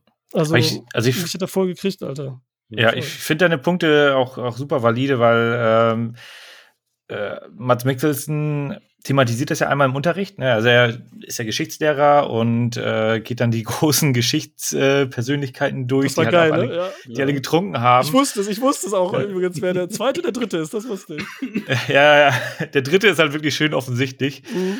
Ähm, und wie er dann den einen Schüler fragt, wie viel er denn trinkt und der dann irgendwie auf 55 Drinks die Woche kommt. Und das wird gar nicht so äh, also es ist ein bisschen weich gespült, deswegen gebe ich dir ja recht, dass das einfach äh, nicht so, also der, der, der negative Einfluss von Alkohol oder vom exzessiven ähm, Konsum von Alkohol wird hier gar nicht so dargestellt, sondern es wird eher die, der positive Effekt dargestellt. Ich weiß auch nicht, wieso Thomas Winterberg da jetzt nicht eine, eine Stufe härter rangegangen ist. Also es ist schon sehr comedyhaft.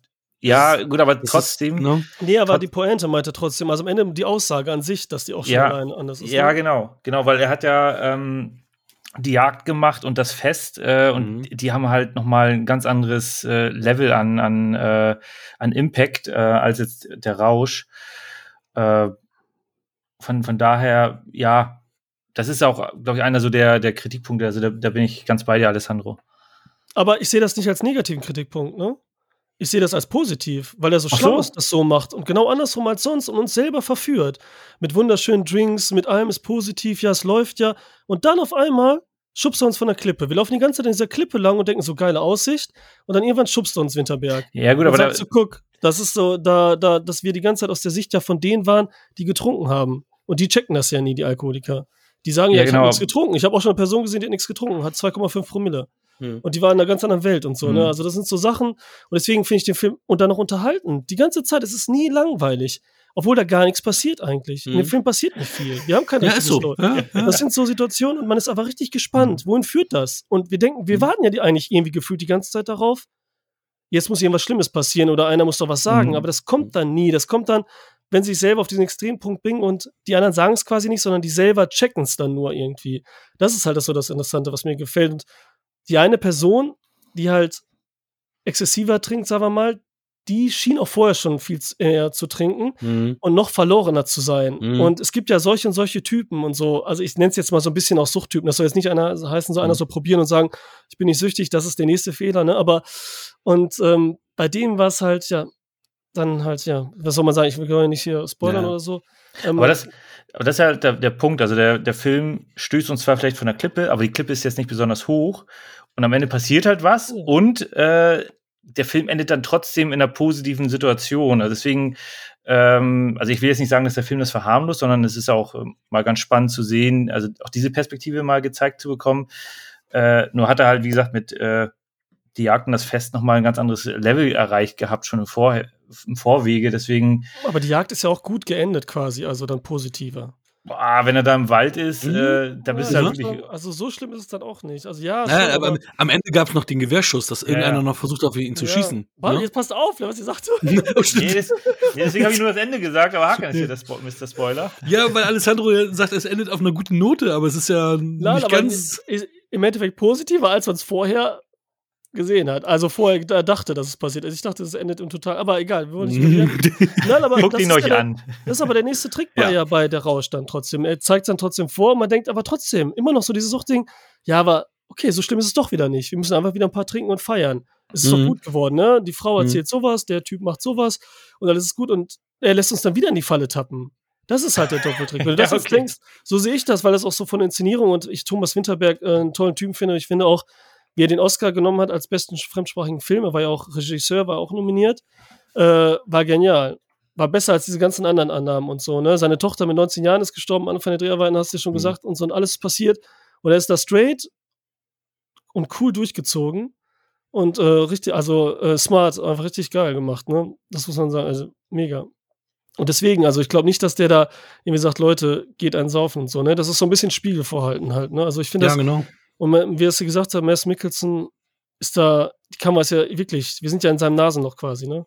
es ist auch immer so die, die Handkamera, ne? So aus dem Dogma 95 Zeiten hier von, von Winterberg eben, ne? Das Fest und so. Da, da ist das halt immer so beibehalten. Ähm, äh, es ist einfach krass, wie man das in seinem Gesicht sieht. Jede Kleinigkeit und so, ne? Was am Anfang Mhm. ja für ein Loser ist, Mads Mikkelsen auch, der uns hier Mhm. reingebracht wird.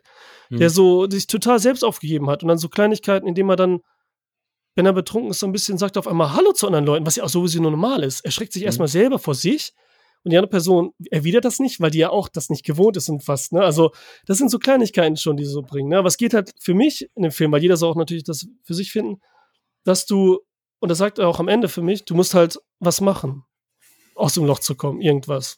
Mhm. Dass sie irgendwas tun, irgendwas finden und so, ne? Darum geht's halt. Es lag nicht an dem Alkohol. Es lag an ganz anderen Sachen, ne? Weil die ganzen Sachen, die du tun kannst, den Alkohol, das bla bla, weil es ist schon geil, wenn ihr überlegt, habt ihr nicht so überlegt, auch so, wie soll man das schaffen mit 0,5? Und deswegen schreiben wir es ja mal auf, weil es ist ja so subjektiv, diese Alkoholismus, wie man drauf ist. Ja. Ne? Klar, Promille hat man gleich, aber es ist so ein anderes Gefühl. Das weiß jeder, der schon mal ein Glas Wein getrunken hat oder dann ein Glas Wodka oder wie lange hält man das? Ich würde sowieso einschlafen, sofort. das ist ja so vorbei. Das ist halt richtig geil. Das ist schon, das ist schon gut, ey. Aber Ja. kanntet ihr jetzt außer Mats Mikkelsen, äh, kannte ich ja noch den Sportlehrer Thomas Bolasen, der hat, glaube ich, auch bei beiden gespielt, ne? Das Fest und bei Ja. auch ähm, die Jagd, genau. Mhm. Genau. Sonst kannte ich aber niemanden dort. Hattet ihr noch irgendwelche? Ja, vom Sehen oder so. Ich meine, die Frau von dem einen Typen von unserem, äh, was macht der eigentlich? Weiß ich gar nicht. Das ist ja die Frau vom, äh, von Der, der ne? Bettpisser? Der, ja, der Bettpisser, ne? der ist so witzig auch. Das ist auch so. Da war ja auch schon immer Theater einfach. Das ist so gut, ey. Das ist so geil, Alter. Das ist so lustig, ey. ja, genau, das ist ja die Frau von Winter. Aber das ist nicht die Mutter von dem Kind, ne? Von dem verstorbenen Tochter. Das Nee, war nee, nee, äh, genau. von einer anderen Ehe, aus der anderen Ehe. Aber äh, weil die hübsche war auch, die war hübsch, muss man auch sagen. Einfach so, ne? Halt so eine, so eine nordische äh, große Ja, ja. Schönheit und so, ne? so, das wird zwischendurch. und so. äh, Lea, vom Sehen kann ich viele irgendwie, aber wahrscheinlich in allen dänischen Filmen ist jetzt auch nicht so viel. Ja, ist, ist, stimmt. ne? Die haben ja meistens ja dieselben Immer Leute, so, ne? Also, ja, das ist so ein bisschen die- die, koreanischen. Guckst du alle so, ja, der war da, der war da und so, das ist alles so dasselbe irgendwie, ne? Aber habe ich auch, Ich ja, mit Namen kann ich nichts anfangen. Ja, ich meine, fast der gesamte Cast hat bei Die Jagd mitgespielt. Also, äh, Family. das ist. Ich hatte mir noch aufgeschrieben, dass die äh, Maria Bonnevie ähm, bei dem 13. Krieger mitgespielt hat. okay. Ja, geil. Aber keine Cool Ahnung, das ist, äh, die waren ja alle da dreckig im. Ein paar Jahre jünger jetzt auch, ist auch schon ein bisschen her, wieder krass, ey. Ja, cool. aber was natürlich auch ähm, hier bemerkenswert ist, dass er trotz äh, in Covid rausgekommen ist, das beste Eröffnungswochenende in, in Dänemark im Kino hatte, nach, also seit sieben Jahren. Also das in sieben Jahren beste Ergebnis Hatten- halt. Und Hatten trotz die da Covid. nicht äh, auch ein paar andere Lockerungen als ähm, in Skandinavien? Hatten die da nicht sowieso ein bisschen. Ich, ich weiß nicht, wie locker das da war, ähm, aber es, ich meine, wir hatten ja alle, es hatten ja alle wirklich Einbußen dadurch, weil natürlich die, äh, die Belegung war ja nie komplett. Also auch nicht, also egal wie locker die waren. Ich weiß ja, aber nicht, ich ob glaube, also ich, vielleicht verwechselt ich das auch mit Schweden, wo äh, die. in Schweden war das, wo Okay, ja. Schweden hat, äh, war super, super locker. Aber ich weiß nicht, Dänemark, die waren ja alle ein bisschen lockerer, als es natürlich Deutschland gemacht hat. Ähm, wobei ja die Amis ja auch lange die Kinos zugehabt haben. Ja, die haben ja aber- alle gesnitcht, ne? Jedes Land war ja so ein bisschen. Aber egal, ist ja geil. Mhm. Also so oder so, ne? Ist ja mega und trotz. ja, es ist dafür wirklich ähm, äh, beachtliches Ergebnis. Trotz Lockerung gibt es ja immer noch genug Leute, die von sich aus einfach dann Schiss haben und nicht gehen, ne? Also da gibt es ja auch genug. Ja, Ähm, cool. Ja. mit, mit Preisen überhäuft. Oscar hatte die ja schon gesprochen, bester internationaler Film. Mhm. Mega, ja. Mega. Das See. Cool. Punkt oder was? Oder Ja. wollt ihr noch was sagen? Nein, Punkte. ja, nein, Punkte. Michael, was hast du denn für Punkte? Fangen wir mit dir heute an. Äh, heute, ne? Jetzt, in Jetzt. diesem Moment. Ähm, ja, wie gesagt, ich finde äh, die Jagd wesentlich besser. Ähm, deswegen gibt es hier für der Rausch in Anführungsstrichen nur sieben Punkte. ich finde, die kann, die kann man nicht miteinander vergleichen, aber ähm, ich gebe einen halben Punkt mehr. Ich gebe 7,5 Punkte für den Rausch. Für die 8 Punkte hat es noch nicht ganz gelangt. Äh, bei von mir 9,5. Uh, wow. Ich finde auch den Track so geil. Von dieser dänischen ah. Pop, oh, dieses Let's Live, der ist so geil. Da gibt es auch so eine Anekdote. Hast du die gelesen? Ja, erzähl du die. Mega, ich, oder? Mega. Erzähl ja, ich kann das doch wieder nicht wiedergeben. Ey. Ich fange an und du ergänzt. Gerne. Dann hat anscheinend die Tochter von äh, Mass Mickelson immer so Party gemacht, er hat abgeholt und da mhm. war so ein Typ dabei, der immer total betrunken war und den hat er nach Hause gefahren und das ist irgendwie gefühlt jedes Wochenende passiert, eine Zeit lang irgendwie und dann stellt sich heraus, das ist so ein Popsänger ein Musiker. Und der, der immer gesoffen hat, den nach Hause gefahren hat, weil er besoffen war, der hat diesen Song dann hier gemacht für den Film, um den es in äh, Alkohol geht, in dem es um Alkohol geht. Also, das ist schon cool. Also, schon und das hat man mit Mats Mikkelsen aber erst durch seine Tochter auch erfahren, als der Film rauskam, dass es überhaupt so ist. Also, Ach so, das auch noch. Ja, ja, ja. Das ist übrigens hier, der, die Mucke hier, das ist der, das ist der Dude, den du immer gefahren hast. oh, okay.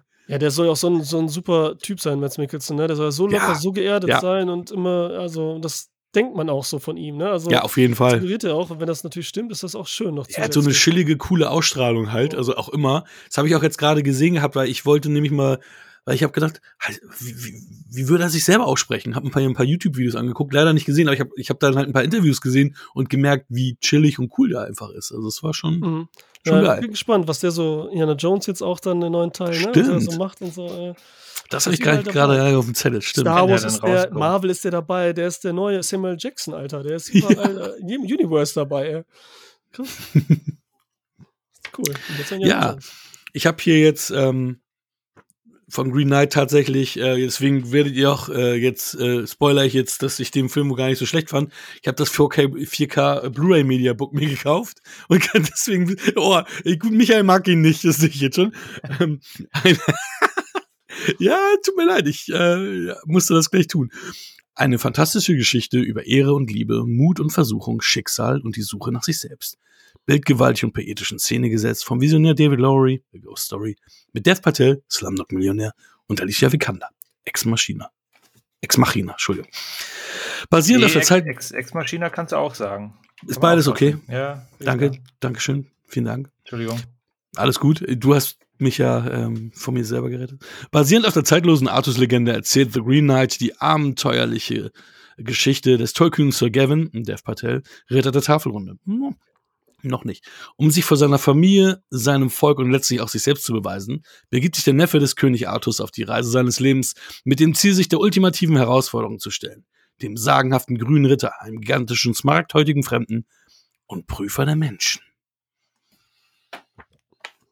Verstehe. Alessandro, hast du den eigentlich äh, noch mal ein zweites Mal jetzt gesichtet? Natürlich, für meine Bros mache ich das doch. Na geil. Ich bin super gespannt, weil ähm, ich habe einen kleinen Vorteil dir gegenüber Mike. Ich habe nämlich ähm, den Podcast von Alessandro zu The Green Knight gehört, den er mit äh, dem fabulösen Ralf gemacht hat. Geht nur über eine Stunde über zu dem Film, ja. und äh, und äh, da waren die beiden nicht so wirklich angetan. Deswegen bin ich gespannt, ob, ähm, weil auch ähm, Alessandro da zweimal ähm, eine erneute Sichtung äh, vielleicht mit einem anderen Licht erscheinen lassen würde. ähm, nee, ich, wollte ja, unbedingt, ich, wollte ja unbedingt wieder gucken. Also, mhm. ne? also, ja, ja. also, da bin ich, bin ich super gespannt, weil ich, wie gesagt, ich habe ja, ich bin erstmal ohne irgendwas rangegangen und habe aber super viel gelesen. Der eine find's langweilig, der andere find's super, die einen finden's richtig geil, die anderen finden's scheiße. Und äh, hatte ich ja eingangs schon gesagt, 6,6 IMDb, aber 85% Metacritic, ne? Also es ist schon auch da eine Ambivalenz zu sehen. Ähm, ja, 6,6 ist nicht schlecht, aber ist halt auch nicht geil, ne? Deswegen. Also und ja, ich. Ne, zu, hm? zu, dem Metacritic auf jeden Fall, ne, wenn man das vergleicht. Das ja, deswegen. Und ich muss sagen, also der Film hat mich sofort gehabt. Also ich war, ich war sofort gehuckt und ähm, war auch nicht eine Minute lang nicht gehuckt. Und wir hatten das ja in der letzten Folge, ähm, dass ich sagte, dass mir alle drei Filme ein bisschen zu lang waren und ich da auch ein paar Mal so äh, Längen und so. Tut mir leid. Ich, und hier hatte ich nicht eine Länge. Hier habe ich, äh, hier war ich die ganze Zeit unterhalten und äh, war begierig drauf zu sehen, wie es weitergeht. Auch das wird dem Film vorgeworfen, dass da gar nicht so viel passiert und dass das alles so aneinandergereiht ist. Ich sehe hier viele schöne Bilder. Ich sehe hier eine, eine märchenhafte Geschichte, so ein Märchen für Erwachsene. Ähm, und ich sehe hier ähm, ja viele, viele An Andeutungen und äh, An, äh, deut mehrere Deutungsmöglichkeiten des Ganzen, also auch äh, vor allem was nachher auch das Ende anbelangt. Ähm, da hast du zum Beispiel ja auch, äh, äh, ich weiß gar nicht, Alessandro, ich will mal kurz, fürs, fürs Ende hattest du, glaube ich, äh, das nicht als Vision wahrgenommen, sondern du hast es als was, als was hattest du das Ende äh, seinerzeit wahrgenommen? Also erstmal, sollen wir jetzt schon über das Ende reden? Also ich, Nein, äh, wir können natürlich auch. Aber ich, glaub, ich, glaube nicht, dass ich darüber so. Ich glaube, dass ich verteile. Ich glaube, das. Da Wo du hast Ralf. Nee, Ralf hat gar nichts, glaube ich, gesagt, die ganzen Podcasts über. Er war immer nur so an so, oh nein, und uh, gedehnt, der Film ist gedehnt und so weiter. Also, gedehnt, gedehnt, hat er gesagt, Alter, gedehnt. Ich so, uh, uh, uh. Schreib mich nicht an. Nee, komm, wir lassen Michael als erstes reden, weil, weil du weißt schon was von mir, wir wissen jetzt was von dir. Jetzt möchte ich Michael, dann sind wir vielleicht die Neutrale oder Hey, Schicki, ne? Schicki, oder? Ihr, ihr, werft hier Insider um euch. Ähm, ja, gut. Äh, spannend. Kannst jederzeit reinhören, ist überall, überall frei zu hören. Schöne mal Volante. Junge, macht jetzt aus, hört euch erst das andere an und dann hier. Ja, okay. Dann kommt ihr wieder zurück. Wir, wir, nehmen dann in zwei Tagen wieder auf. Ja, oder so, ja. Äh, Achso, ihr beiden, oh ja, genau, beziehungsweise ja. Michael. Ähm, nee, los, Michael, komm, äh, jetzt bin ich gespannt. Ich bin auch gespannt, was du sagst. Ja, ich auch. Äh, ach ja, ähm. Also zum einen, es ist tatsächlich der längste Film von den drei, die wir hatten. Aber man merkt es dem Film äh, nicht an. Also, oh. Oh. ich meine, wo, wo fängt man da an? Äh, Magst du also überhaupt so diese Mittelalterfilme, sage ich jetzt mal so märchenhaft und so Fantasy? Ja, wegen Herr der Ringe ja schon eigentlich, ne? Ja, Aber ist doch, natürlich immer also so eine Ausnahme, ne? Das kann man immer schwer vergleichen, ne? Ja, genau. Also es kommt, es, es kommt wirklich drauf an. Also ich, also der Film wirkt sehr, sehr bodenständig erstmal, ein bisschen authentisch. Ähm, wenn man jetzt von, von Artus redet, dann denkt man immer, jetzt kommt die große Heldensage, aber hier hast du das ja gar nicht. Hier hast du tatsächlich eine kleine Nebengeschichte und das fand ich sehr, sehr charmant und sehr, sehr nett, dass äh, das zwar in dem Setting gespielt hat. Es wird ja auch so, äh, Klappentext wurde das ja auch so erwähnt. Mhm. Äh, aber im Grunde, wie du schon angedeutet hast, ne, er ist ja gar nicht der Ritter der Tafelrunde, er ist im Grunde der Neffe vom, vom König äh, und hat noch gar nichts erlebt. Äh, die ähm, Anfangssequenz fand ich ein bisschen, bisschen irreführend. Da wusste ich jetzt ehrlich gesagt nicht, wie, wie also so wie die Regeln vorgelesen worden sind. Also es, es, es kommt ja da ein, ein Ritter zum, zum Weihnachtsfeste und äh, spricht eine Herausforderung aus. Äh, das hatte ich überhaupt nicht so richtig verstanden, was da jetzt irgendwie, wieso er das gemacht hat, was da jetzt falsch war. Ähm, aber ich habe mich dann einfach äh, auf den Film eingelassen und das, was der Film für mich sehr, sehr gut gemacht hat, also ich habe, mir war dann die, die Story im Grunde tatsächlich egal, sondern die Reise an sich war, war sehr, sehr spannend, sehr, sehr schön anzusehen, sehr, sehr atmosphärisch, unterschiedlichste äh, Bereiche bereist er ja. Ähm, und, und das fand ich, also rein atmosphärisch funktioniert der Film bei mir wirklich auf vollster Linie. Äh, du hast einen Joel Edgerton dabei, den ich sehr schätze, äh, der mit einer tollen Rolle als irgendwie als Graf oder keine Ahnung, also mhm. als, als, als, als äh, etwas äh, gehobenere Person mit seiner Frau und ähm, Alicia Vikander. Also das hat schon, also der Film hat das schon sehr, sehr getragen und mit dem Ende, das war mir dann auch egal. Also ich, ich wollte das auch gar nicht deuten, äh, weil das auch schön hingeleitet wurde. Ne? Also er muss dann ja seine, seine Reise beenden, also er wird herausgefordert und muss dann, dann im Grunde der Herausforderung im Jahr später oder der Gegenherausforderung dann folgen, um, um jetzt hier groß zu spoilern. Und äh, in dem Film geht es ja dann um die Reise dahin und auch dann, wie diese, wie, das, wie, wie, hast, wie hast du das genannt, Vision oder sowas ähm, dann stattfindet, das hatte ich zuerst gar nicht geschnallt, fand es aber dann äh, als netten Twist, mhm. wie das dann aufgelöst wurde. Was dann ganz am Ende passiert, keine Ahnung. Das deute ich jetzt auch nicht. Ich akzeptiere einfach das Ende so, wie es ist, ohne mir jetzt Gedanken zu machen, was danach passiert. Muss man ja auch nicht, ne? Genau, und, und war dementsprechend von dieser sogenannten Heldenreise einfach äh, doch, ja, irgendwie, ich, ich war gespannt, was als nächstes passiert und, und war da sehr, sehr äh, auch sehr, sehr hooked, wie du schon sagtest, Hakan. Hm. Ja, also, was mich da an diesem Finale so, oder was heißt Finale, es geht ja, glaube ich, irgendwie 20, 25 Minuten, wo gar nicht gesprochen wird, du nur die Musik hörst. Ähm, also ich deute es als Vision, dass er, dass er das gezeigt bekommt, wenn du jetzt wirklich diesen ehrlosen Weg gehst, dann wird das und das und das passieren. Und ähm, da wird ja so gut wie gar nicht gesprochen. Und dann hörst, siehst, hörst du eine Musik, du siehst die Bilder, die fantastischen Bilder. Du siehst, dass er Dinge tut, die er auch schon vor seiner Reise gemacht hat. Es gibt ja Tugenden, die man einem Ritter zuspricht. Und diese Tugenden, die werden ja alle in diesem Film irgendwann mal aufgegriffen. Und Dev Patel erfüllt sie nie. Er ist immer nicht derjenige, also es zum Beispiel ähm, Großzügigkeit gibt es da und das, das zeigt er nicht, äh, als, als er da angebettelt wird. Äh, es geht um äh, ähm, Ehrbarkeit, also dass, dass er dann da äh, von bei George Edgerton aufgenommen wird und dann erstmal da mit seiner Frau rummacht und so weiter. Also da gibt's, also ich glaube, es sind fünf oder sechs äh, Tugenden des Ritters und die hat er alle nicht erfüllt. Ähm, spannend finde ich, das habe ich nicht mitbekommen. Also lustigerweise in Alessandros Podcast hat man mitbekommen, dass Alessandro nicht wusste, dass Essel die die die Hure auch von Alicia Vikander gespielt wird. Er hat es nicht erkannt. Das musste ihm sein Bruder erstmal sagen, dass es, dass es auch Alicia Vikander war. Ähm, okay, das ja, habe ich auch nicht erkannt. Aber okay. ja. Spoiler. Ich habe auch nicht erkannt. Wir sind, wir sind solche Machos, wir kennen Frauen genug geschminkt obwohl, ich, obwohl ich die ja die ungeschminkte Alicia Vikander sexier hm. finde, ne? Also klar, ja, also die ist so, aber ich finde die äh, cooler so. Ich finde das viel schöner so ungeschminkt und Dings. Also ich musste übrigens recherchieren. Ähm, die hat ja so komische Glocken gehabt, die an, an, an ihr gebimmelt sind.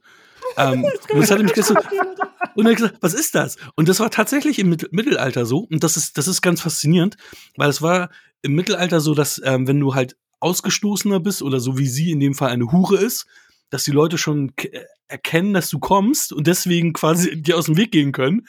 Und deswegen kommt sie dann immer so bimmelnd an.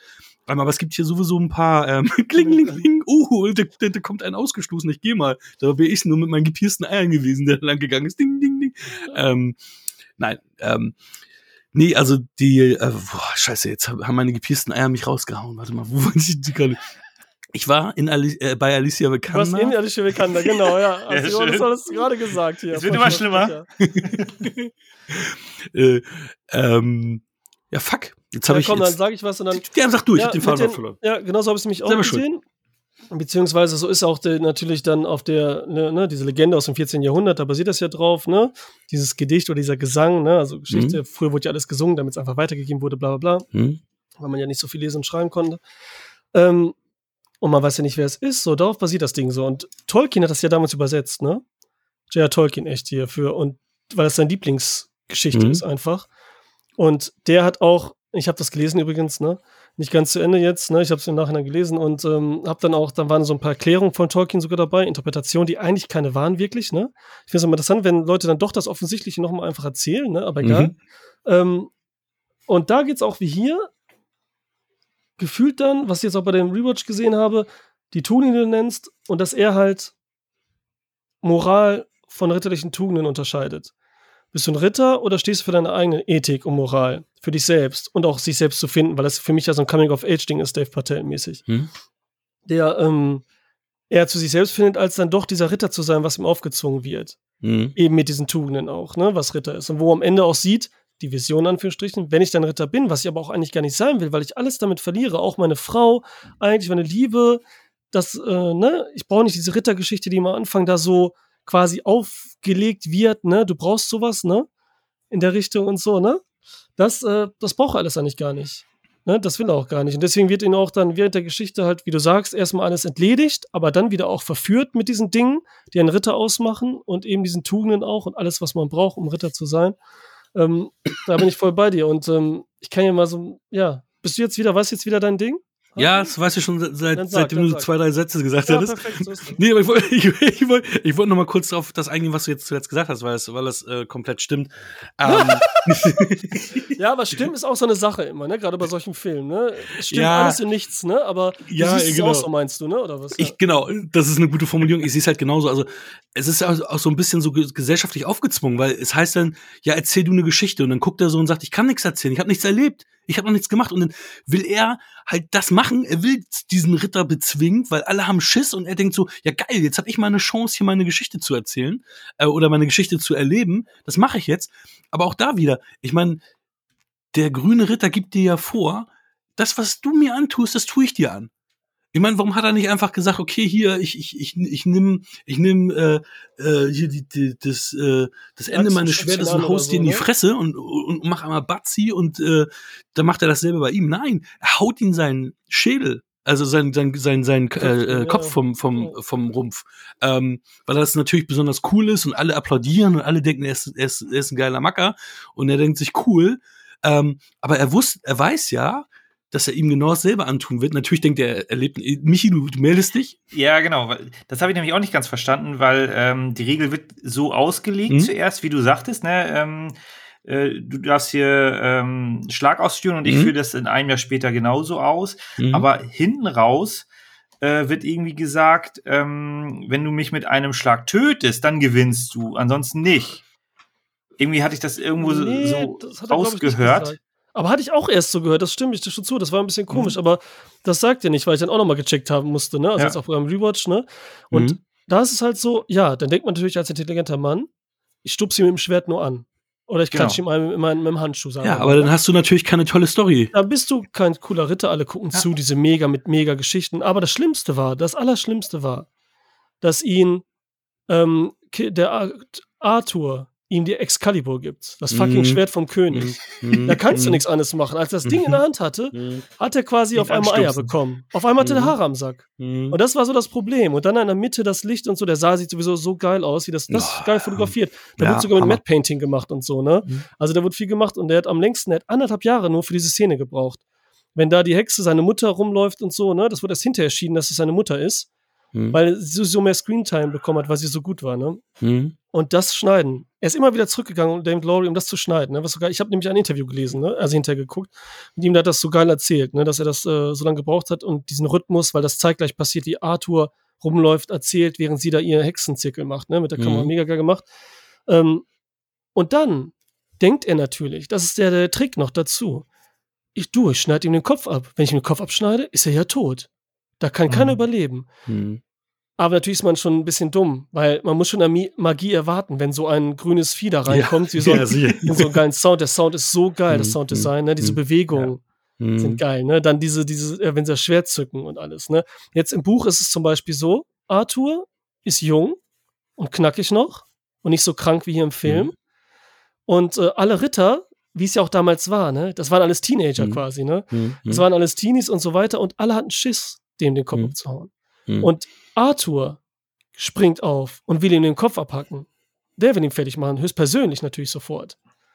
Aber Dave Patel sagt, nee, nee, das ist komisch und so. Ich mach das. Für, also nicht Dave Patel, die Figur dann Gwaine so, halt, Gavin, ne? Mhm. Gwaine dann, ne? Oder Gavin, also, weil er ist ja gar kein Sir da. Nee, da nicht. Ja. Und mhm. der macht das dann für ihn einfach so. Das ist so das Ding, ne? Äh, weil Arthur wollte das schon selber bringen. Ähm, mhm. Aber egal, die hatten alle Schiss eher sogar. Respekt und so, war ihm nicht ganz geheuer. Und die feiern das ja hinterher auch, ne? Ähm, Richtig. Ja. Äh, wie sind wir jetzt drauf gekommen? Keine Ahnung. Aber ich finde auf jeden Fall, äh, Sean hm. Harris ist richtig gruselig als König. Ja, auf jeden Fall. Also richtig gruselig, Alter. Der macht das gut. Aber, das aber ist so witzig, weil die Königin, das ist die, die auch in Game of Thrones eigentlich fast dieselbe Rolle hatte. Wo ja, ich so denkst, ja, so ich habe ja nur die zwei Staffeln gesehen, die ersten zwei. Das ist, die, die hat eine ganz weirde Rolle, weil die, die, ähm, die ähm, stillt noch ihr Kind, was irgendwie 8, 9, 10, 11 ist. Ah, okay. Stillt die noch. Stimmt, da kennt man sie auch, ja. Ich hatte sie irgendwie Mutant, aus, Mutant. aus The Witch hatte ich sie. Ah, ja, The Witch ist ja die Mutter, glaube ich, von ja, ja. ihr, ne? Ja, und Ralph mhm. Innocent ist halt, ne, unser grüner Ritter hier, mhm. ist ja der Vater in The Witch.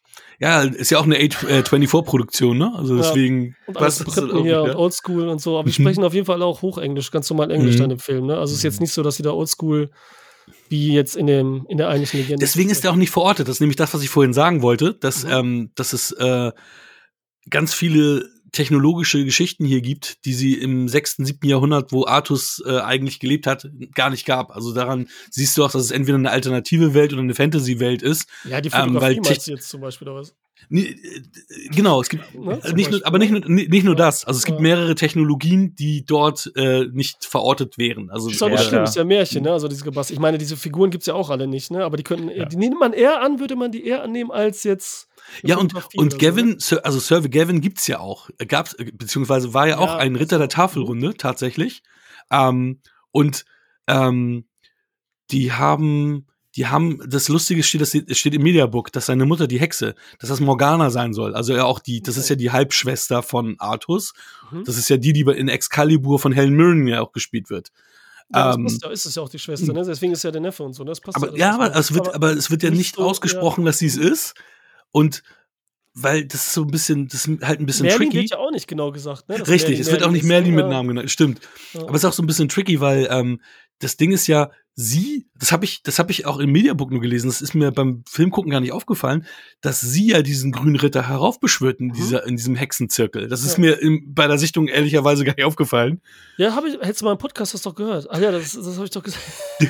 Hattest du es da gesagt? Ja, da habe ich es auch gesagt, ja. Ich weiß, ich, ich weiß nur gedehnt, gedehnt. Ja. Daran kann ich mich nur erinnern. Ist immer so, wie das mal weggehört, ne? Nee, das ist das interessant. Und deswegen ist ja für mich noch mehr Coming of Age, weil mhm. alle sagen, ne, wie jetzt King Arthur auch, ne, sagt ja auch, gibt ihm das Schwert, aber dann, dann schüttelt er ja den Kopf, als er, mhm. witzigerweise, als er dem Grünritter den Kopf abschneidet, dass er sagt, so, das ist der falsche Weg. Mhm. Und dann schüttelt er den Kopf und die Mutter ruft ihn herbei und auch um ihn ja sagt, so, du musst jetzt erwachsen werden, du musst jetzt das Elternhaus verlassen, sowas. Deswegen Coming mhm. of Age.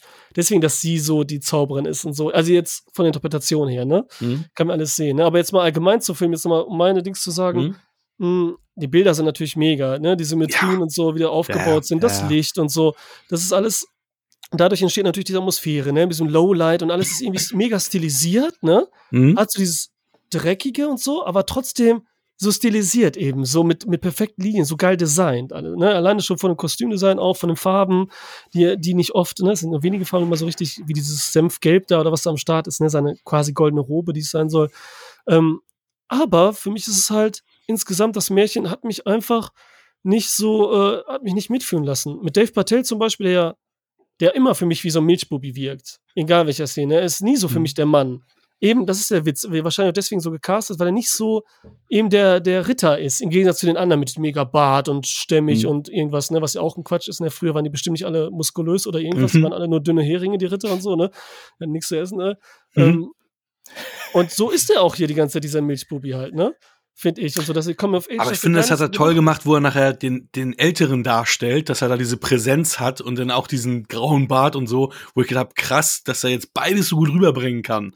Genau, da aber viel durch nichts tun, ne? So ein bisschen durch Blick und durch ja, genau. natürlich geil und so, ne? Das ja, auf jeden Fall. Ja. Aber jetzt so diese seine Odyssee, die er hier äh, verstanden mhm. bringt, wo er so viel lernt und mit sich selbst halt konfrontiert wird, eigentlich in, äh, bei jedem Quest, diese kleinen Quest, sage ich nochmal, mhm. in der Quest, ähm, ist er ja immer so ein bisschen Jammerlappen irgendwie, ne? Mhm. Und mhm. findet aber zu sich selbst bis zum Ende hin dann halt, was ja dann cool mhm. ist, ne? Um sich selbst zu finden und weil er halt das alles da ablegt, was halt so von mhm. außen auf ihn eindrischt. Ähm, aber ich habe halt zu wenig Atmosphäre, zu wenig Abenteuer. Ich habe überhaupt kein, zu wenig Märchen. Der Anfang ist das Geilste überhaupt. In diesem also, Saal.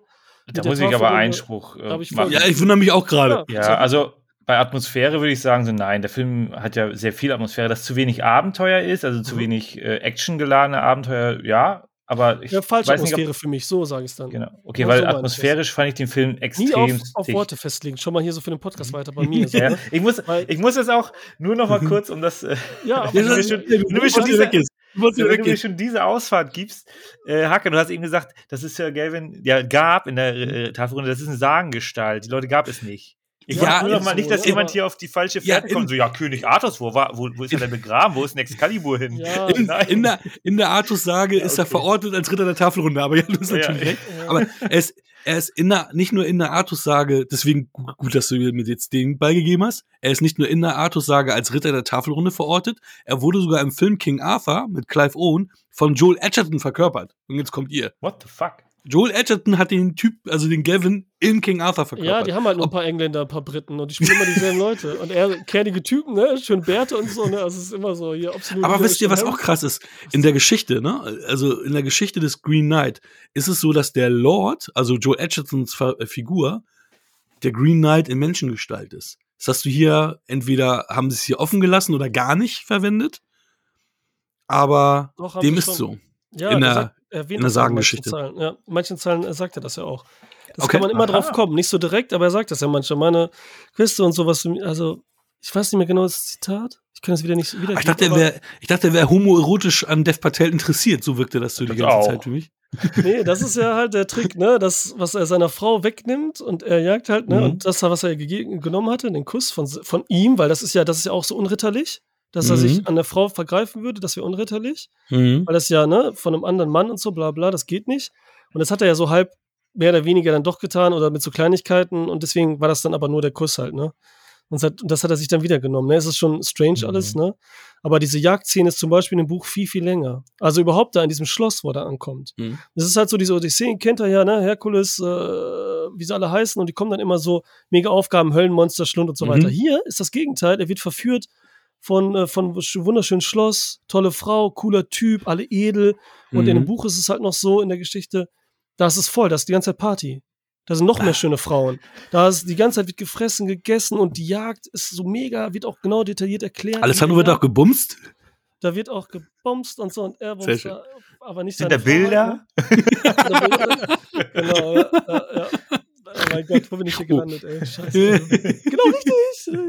Yay! Äh, ja, und und die ist ganz wichtig und nimmt den wichtigsten Part eigentlich ein mhm. in der Geschichte. Aber sie ist ja auch so, so, sie bemuttert ihn ja auch so ein bisschen, ne? Also auch, dass sie macht dann dieses, dieses grüne, diese grüne Schärpe, die ja ihn ja irgendwie beschützen und sterblich machen soll, die, was er von seiner Mutter bekommen hat, macht sie ihm ja nochmal neu, weil er ist ja, wo er, wo er entsprechend ausgeraubt wird, ihm ja auch genommen wurde, ne? Ja, genau. Weil das Ding ist ja, weil er wurde quasi, er wurde doch, was denkt ihr denn? Er wurde ja nicht am Anfang auch ein bisschen betrogen dann, weil er macht ja, der grüne Ritter sagt ja hier, hau mir, mach was weiß ich und so, ne? Das kriegst du zurück. Ich hau mir den Kopf ab. Du Magie kriegst die Axt. Im Spiel. Ja, hm. Magie ist im Spiel. Hm. So, das hätte er vorher doch mal erwähnen können, so im Kleingedruckten, oder? Dass hier Magie im Spiel ist. So, jetzt kommt hier unser Dev Patel und der hat halt auch Magie von seiner Hexenmama in, diese, in mhm. Form dieses Bandes und hat auch Magie. Die soll er aber ablegen, wird aber, da hat sie ja quasi dann abgelegt am Anfang, ne, weil sie ihm genommen wurde. Mhm. Und wird dann aber wieder verführt, sie zu nehmen. Also wieder mhm. Magie, unritterlich zu sein und irgendwas anderes, ne, was mhm. aber eigentlich auf der anderen Seite wieder fair wäre. Und das ist ja der Moment am Ende, wenn er sich da voll für entscheidet, was er sowieso nicht sein will, ne? Aber am Ende ist es ja, ja nicht fair, weil er ja cheatet. Es ist ja ein Betrug, wenn du nee, sagst, er okay. Sie ab, er nimmt sie ab am Ende. Nee, ja, ja, also wenn er es nicht machen würde, wenn er es nicht gemacht hätte. Wenn ja, aber der Betrug, der Betrug, war ja nee. erst auf der anderen Seite. Da bin ich, äh, das, was Alessandro meinte. Der, der grüne Ritter hat ja auch beschissen. Ja, hat, hat, hat, er beschissen? Ich meine, im Endeffekt. Der hätte doch einfach sterben können. Thema weißt durch. du ja nicht. Also, ja, aber das sind ja so Sachen, Magie und so ist jetzt die Frage halt. Ne? Ich meine, ähm, wie, aber am Ende sieht er doch die Vision mit dem, mit dem Ding. Er hat beschissen, mhm. aber das Leben danach ist auch beschissen, weil er das ja sowieso nicht haben will. Mhm. Deswegen entscheidet er sich ja ohne dieses Band, mhm. ne? Und dann sagt er, im Deutschen sagt er, lass es rollen, ne, der Ritter. Mhm. Da denkt man ja, das könnte alles heißen, ne? Let's roll. Mhm. Also von wegen, jetzt kann dein Leben beginnen, ne? Jetzt mhm. bist du mhm. cool drauf. Und im Englischen sagt er, off with your head. Kopf ab. Also wieder total, ne? Das ist alles so mehrdeutig. Hier ist es ja eigentlich ganz klar. Obwohl ich natürlich könnte man auch wieder sagen, sei nicht so verkopft. er, er, macht auch, so, geht zurück in die Burg und bumst die eine Frau aus.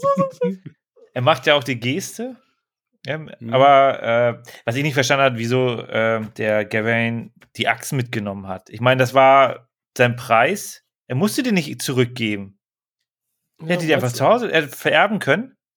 Ist eine Menge mein, wert. Meinst du, hätte der grüne Ritter jetzt keine Axt gehabt, hätte er nicht den Kopf abschlagen können? Ne? Ich habe hier nichts. Ich habe nur, hab nur einen stumpfen Ast oder so. Ja, das aber das, das, war ja nicht im Vertrag äh, vereinbart, dass er die Axt wieder mitbringen soll. Ja, das, das war sein Geschenk. Auferlegt, weil das ja auch sein Ehrending war, ne? Das mitzunehmen und so das zu haben als Ritter. Deswegen hat er das alles dabei, wie den Schild und so.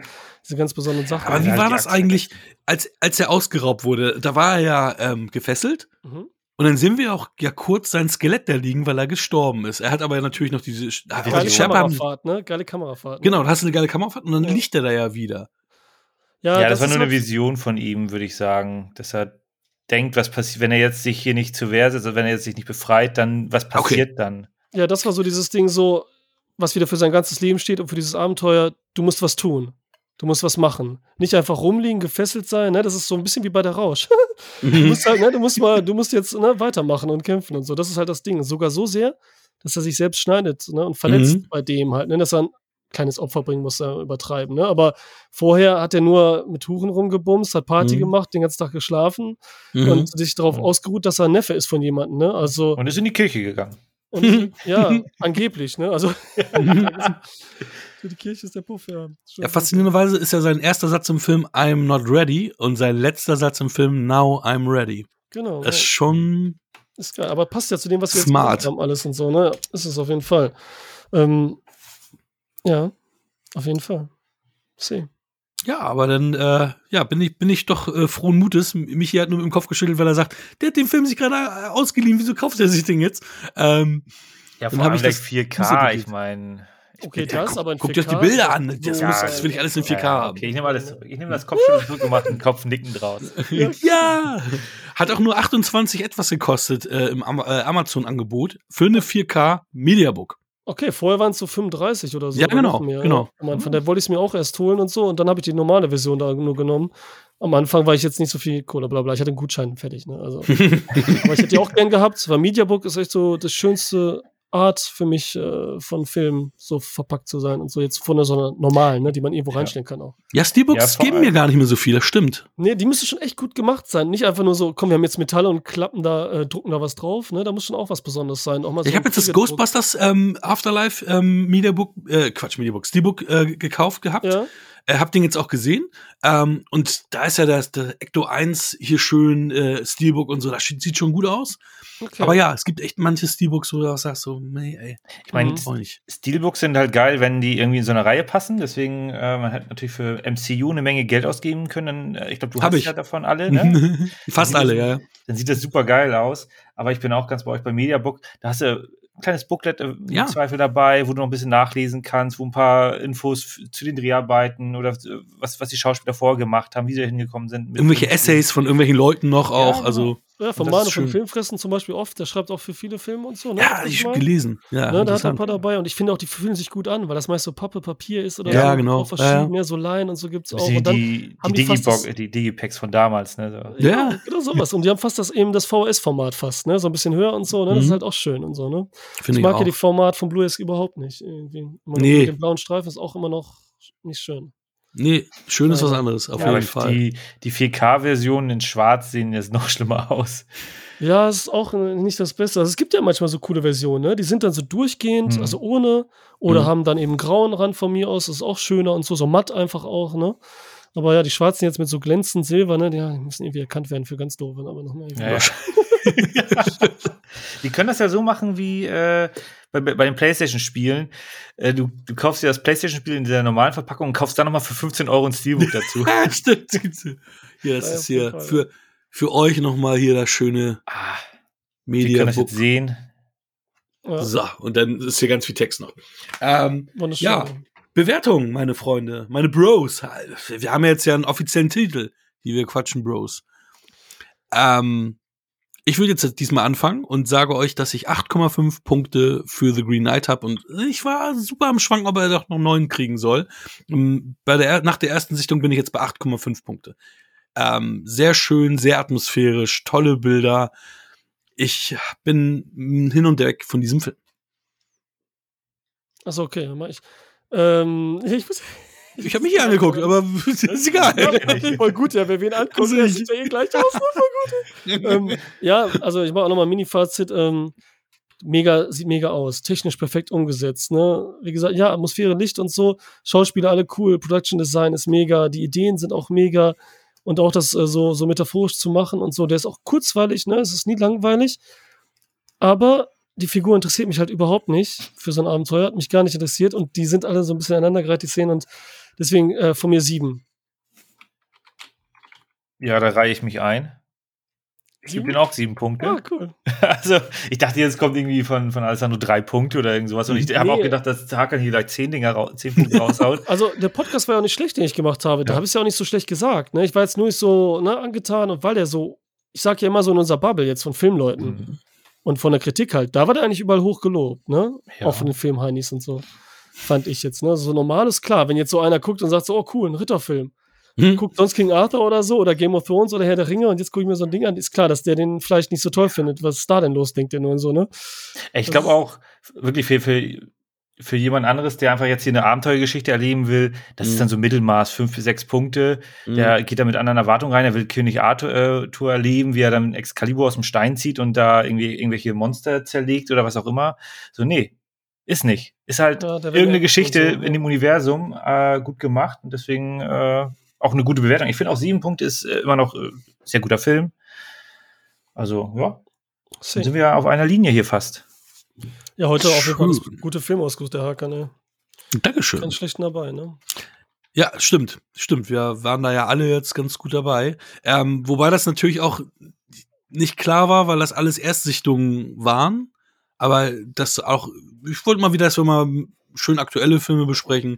Deswegen, ja, bin ich froh, dass wir da alle drei alle Filme auch mochten. Das ist natürlich schön, wenn wir alle im Einklang sind und dann nicht irgendwelche großen Ausreißer haben. Hatten wir in der letzten Folge ja auch schon so, dass da alles passte, dass wir alle die Filme gut fanden.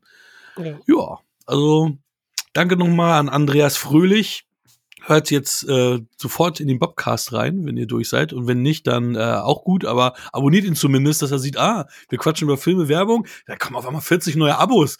Ja, geil! Da gehe ich mal zu den Jungs auch zum, zu, zu, zur Folge und, und sprich mal mit dem. Genau, bei ja. Instagram, wenn wir ihn erwähnen, auch drunter liken und ihn noch mal drin erwähnen und markieren ja. und so in jedem äh, genau. Kommentar. Ja, der ist super und so. Vielleicht haben wir ihn dann wirklich irgendwann mal zu Gast, so richtig. Ja. Für teures Geld, aber dann haben wir, glaube ich, zwei Jahresbudgets ausgeschöpft. Ja. Alessandro, das war dein Einstand. Was sagst du zu deinem Einstand? Ähm, ähm, ähm, ähm, ähm, ähm, ähm gut. ja, ja, war super. Dann gib, uns mal ein, dann gib uns mal einen äh, Sneak Peek auf die nächste Folge. Die ist nämlich eine Alessandro-Folge. Ach, stimmt, das muss ich machen, ne? Scheiße, was ich mir noch ausgesucht. Warte, warte. Ja, ich moderiere zum nächsten Mal, das nächste Mal das erste Mal. Schon. Und ich mache eine Oscar-Folge. Oscar Night. Weil es nämlich genau Oscar eine Woche vor den Oscars ist, zufälligerweise. Und deswegen gucken wir uns die Filme an. Ich muss jetzt überlegen. Also, erstmal Du musst nicht alle nennen, wenn du nicht willst. Nee, West Side Story, den neuen. Ja, wir gucken drei Oscar-Filme. Seid gespannt. Seid gespannt. Auf jeden Fall West Side Story. Wie äh, hier von Santana oder was? Maria, Maria. Der ist ja, ja ich kenne ich kenn nur das Original, das habe ich mal in der Schule gesehen. Bin ich mal gespannt. Äh, ja, habe ich auch damals in der Schule und fand das mega, das Ding. Alter. Ja, ich fand es auch nicht schlecht damals. Also, also und seitdem hier Adam Sandler in einem Film mit ähm, Jack Nicholson. Wie heißt der nochmal, wo der Psychiater ist, Jack Nicholson? Die Wutprobe. Die Wutprobe. Und da singt die ja I'm so pretty. Stimmt, so. stimmt. Da singen die das die ganze Zeit. Da habe ich dann sofort Ohrwurm gehabt von und so. Ne? Da muss ich den nochmal gucken. Dabei ist der Film nicht mal so gut.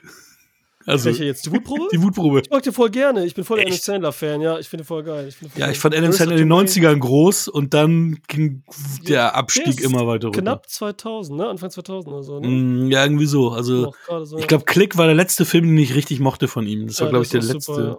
Das ist doch mal eine, eine das vielleicht eine spannende Folge. Die Helden der Jugend, die jetzt richtig am Boden sind. Dann gucken wir uns drei ganz schrecklichen Filme an. Adam Sandler, Bruce Willis und noch irgendein Dritter, der da im Rennen ist wahrscheinlich. Bruce Willis ist jetzt seine eigene Kategorie bei den Razzies halt so weit unten ist er schon. Aber trotzdem, ching, ching, die Kohle, der ja. Rubel rollt. Ja, ich wollte gerade sagen, der Name ist dann immer noch Programm und das reicht ihm, ist ihm ja scheißegal, Alter. Wenn man seinen Namen ja. immer irgendwo hört und sieht und jetzt noch bei den Razzies, ey, perfekt, ey. Ist er voll dabei. Tja, ja? dann ist er der meiste äh, Razzie-Gewinner überhaupt. Das kannst du doch auf der Blu-ray schreiben. Ja. Keiner, ne? das immer 20 Razzies gewonnen. Auch ein Award, ne? Das Gewinner mehrerer Awards. ja. Männer, danke, dass ihr an dieser Folge teilgenommen habt. Es hätte ja auch sein können, dass ihr einfach sagt, ihr bleibt zu Hause und ich darf hier alleine sitzen. Deswegen auch mal einen herzlichen Dank an euch, von mir. Ich bin raus. Tschüss. Und ihr? Bis denn. Bye. Das war Wir quatschen über Filme. Wir freuen uns über eure Bewertung bei iTunes. Folgt uns auf Instagram und gebt uns gerne Feedback. Was ich ja noch gar nicht erwähnt hatte, äh, wisst ihr eigentlich, wie David Lowry die Inspiration zu The Green Knight bekommen hat? Äh, Gesoffen? Nein. Gesoffen? Der hat ein Diorama aufgebaut von seinen Willow-Figuren. Hat im Garten so ein scheiß Willow-Diorama aufgebaut und hatte dann die Idee zu The Green Knight. Alter, Willow. Habe ich ja, übrigens damals im Kino gesehen. Cool, ey, ja. oh da kommt mir jetzt gerade das äh, Simpson Star Wars Diorama in den Kopf. So. Oh, und Chewie ist auch dabei. Hier ist eine Eins für dich. stimmt, stimmt. Geil, ja, geil, ja.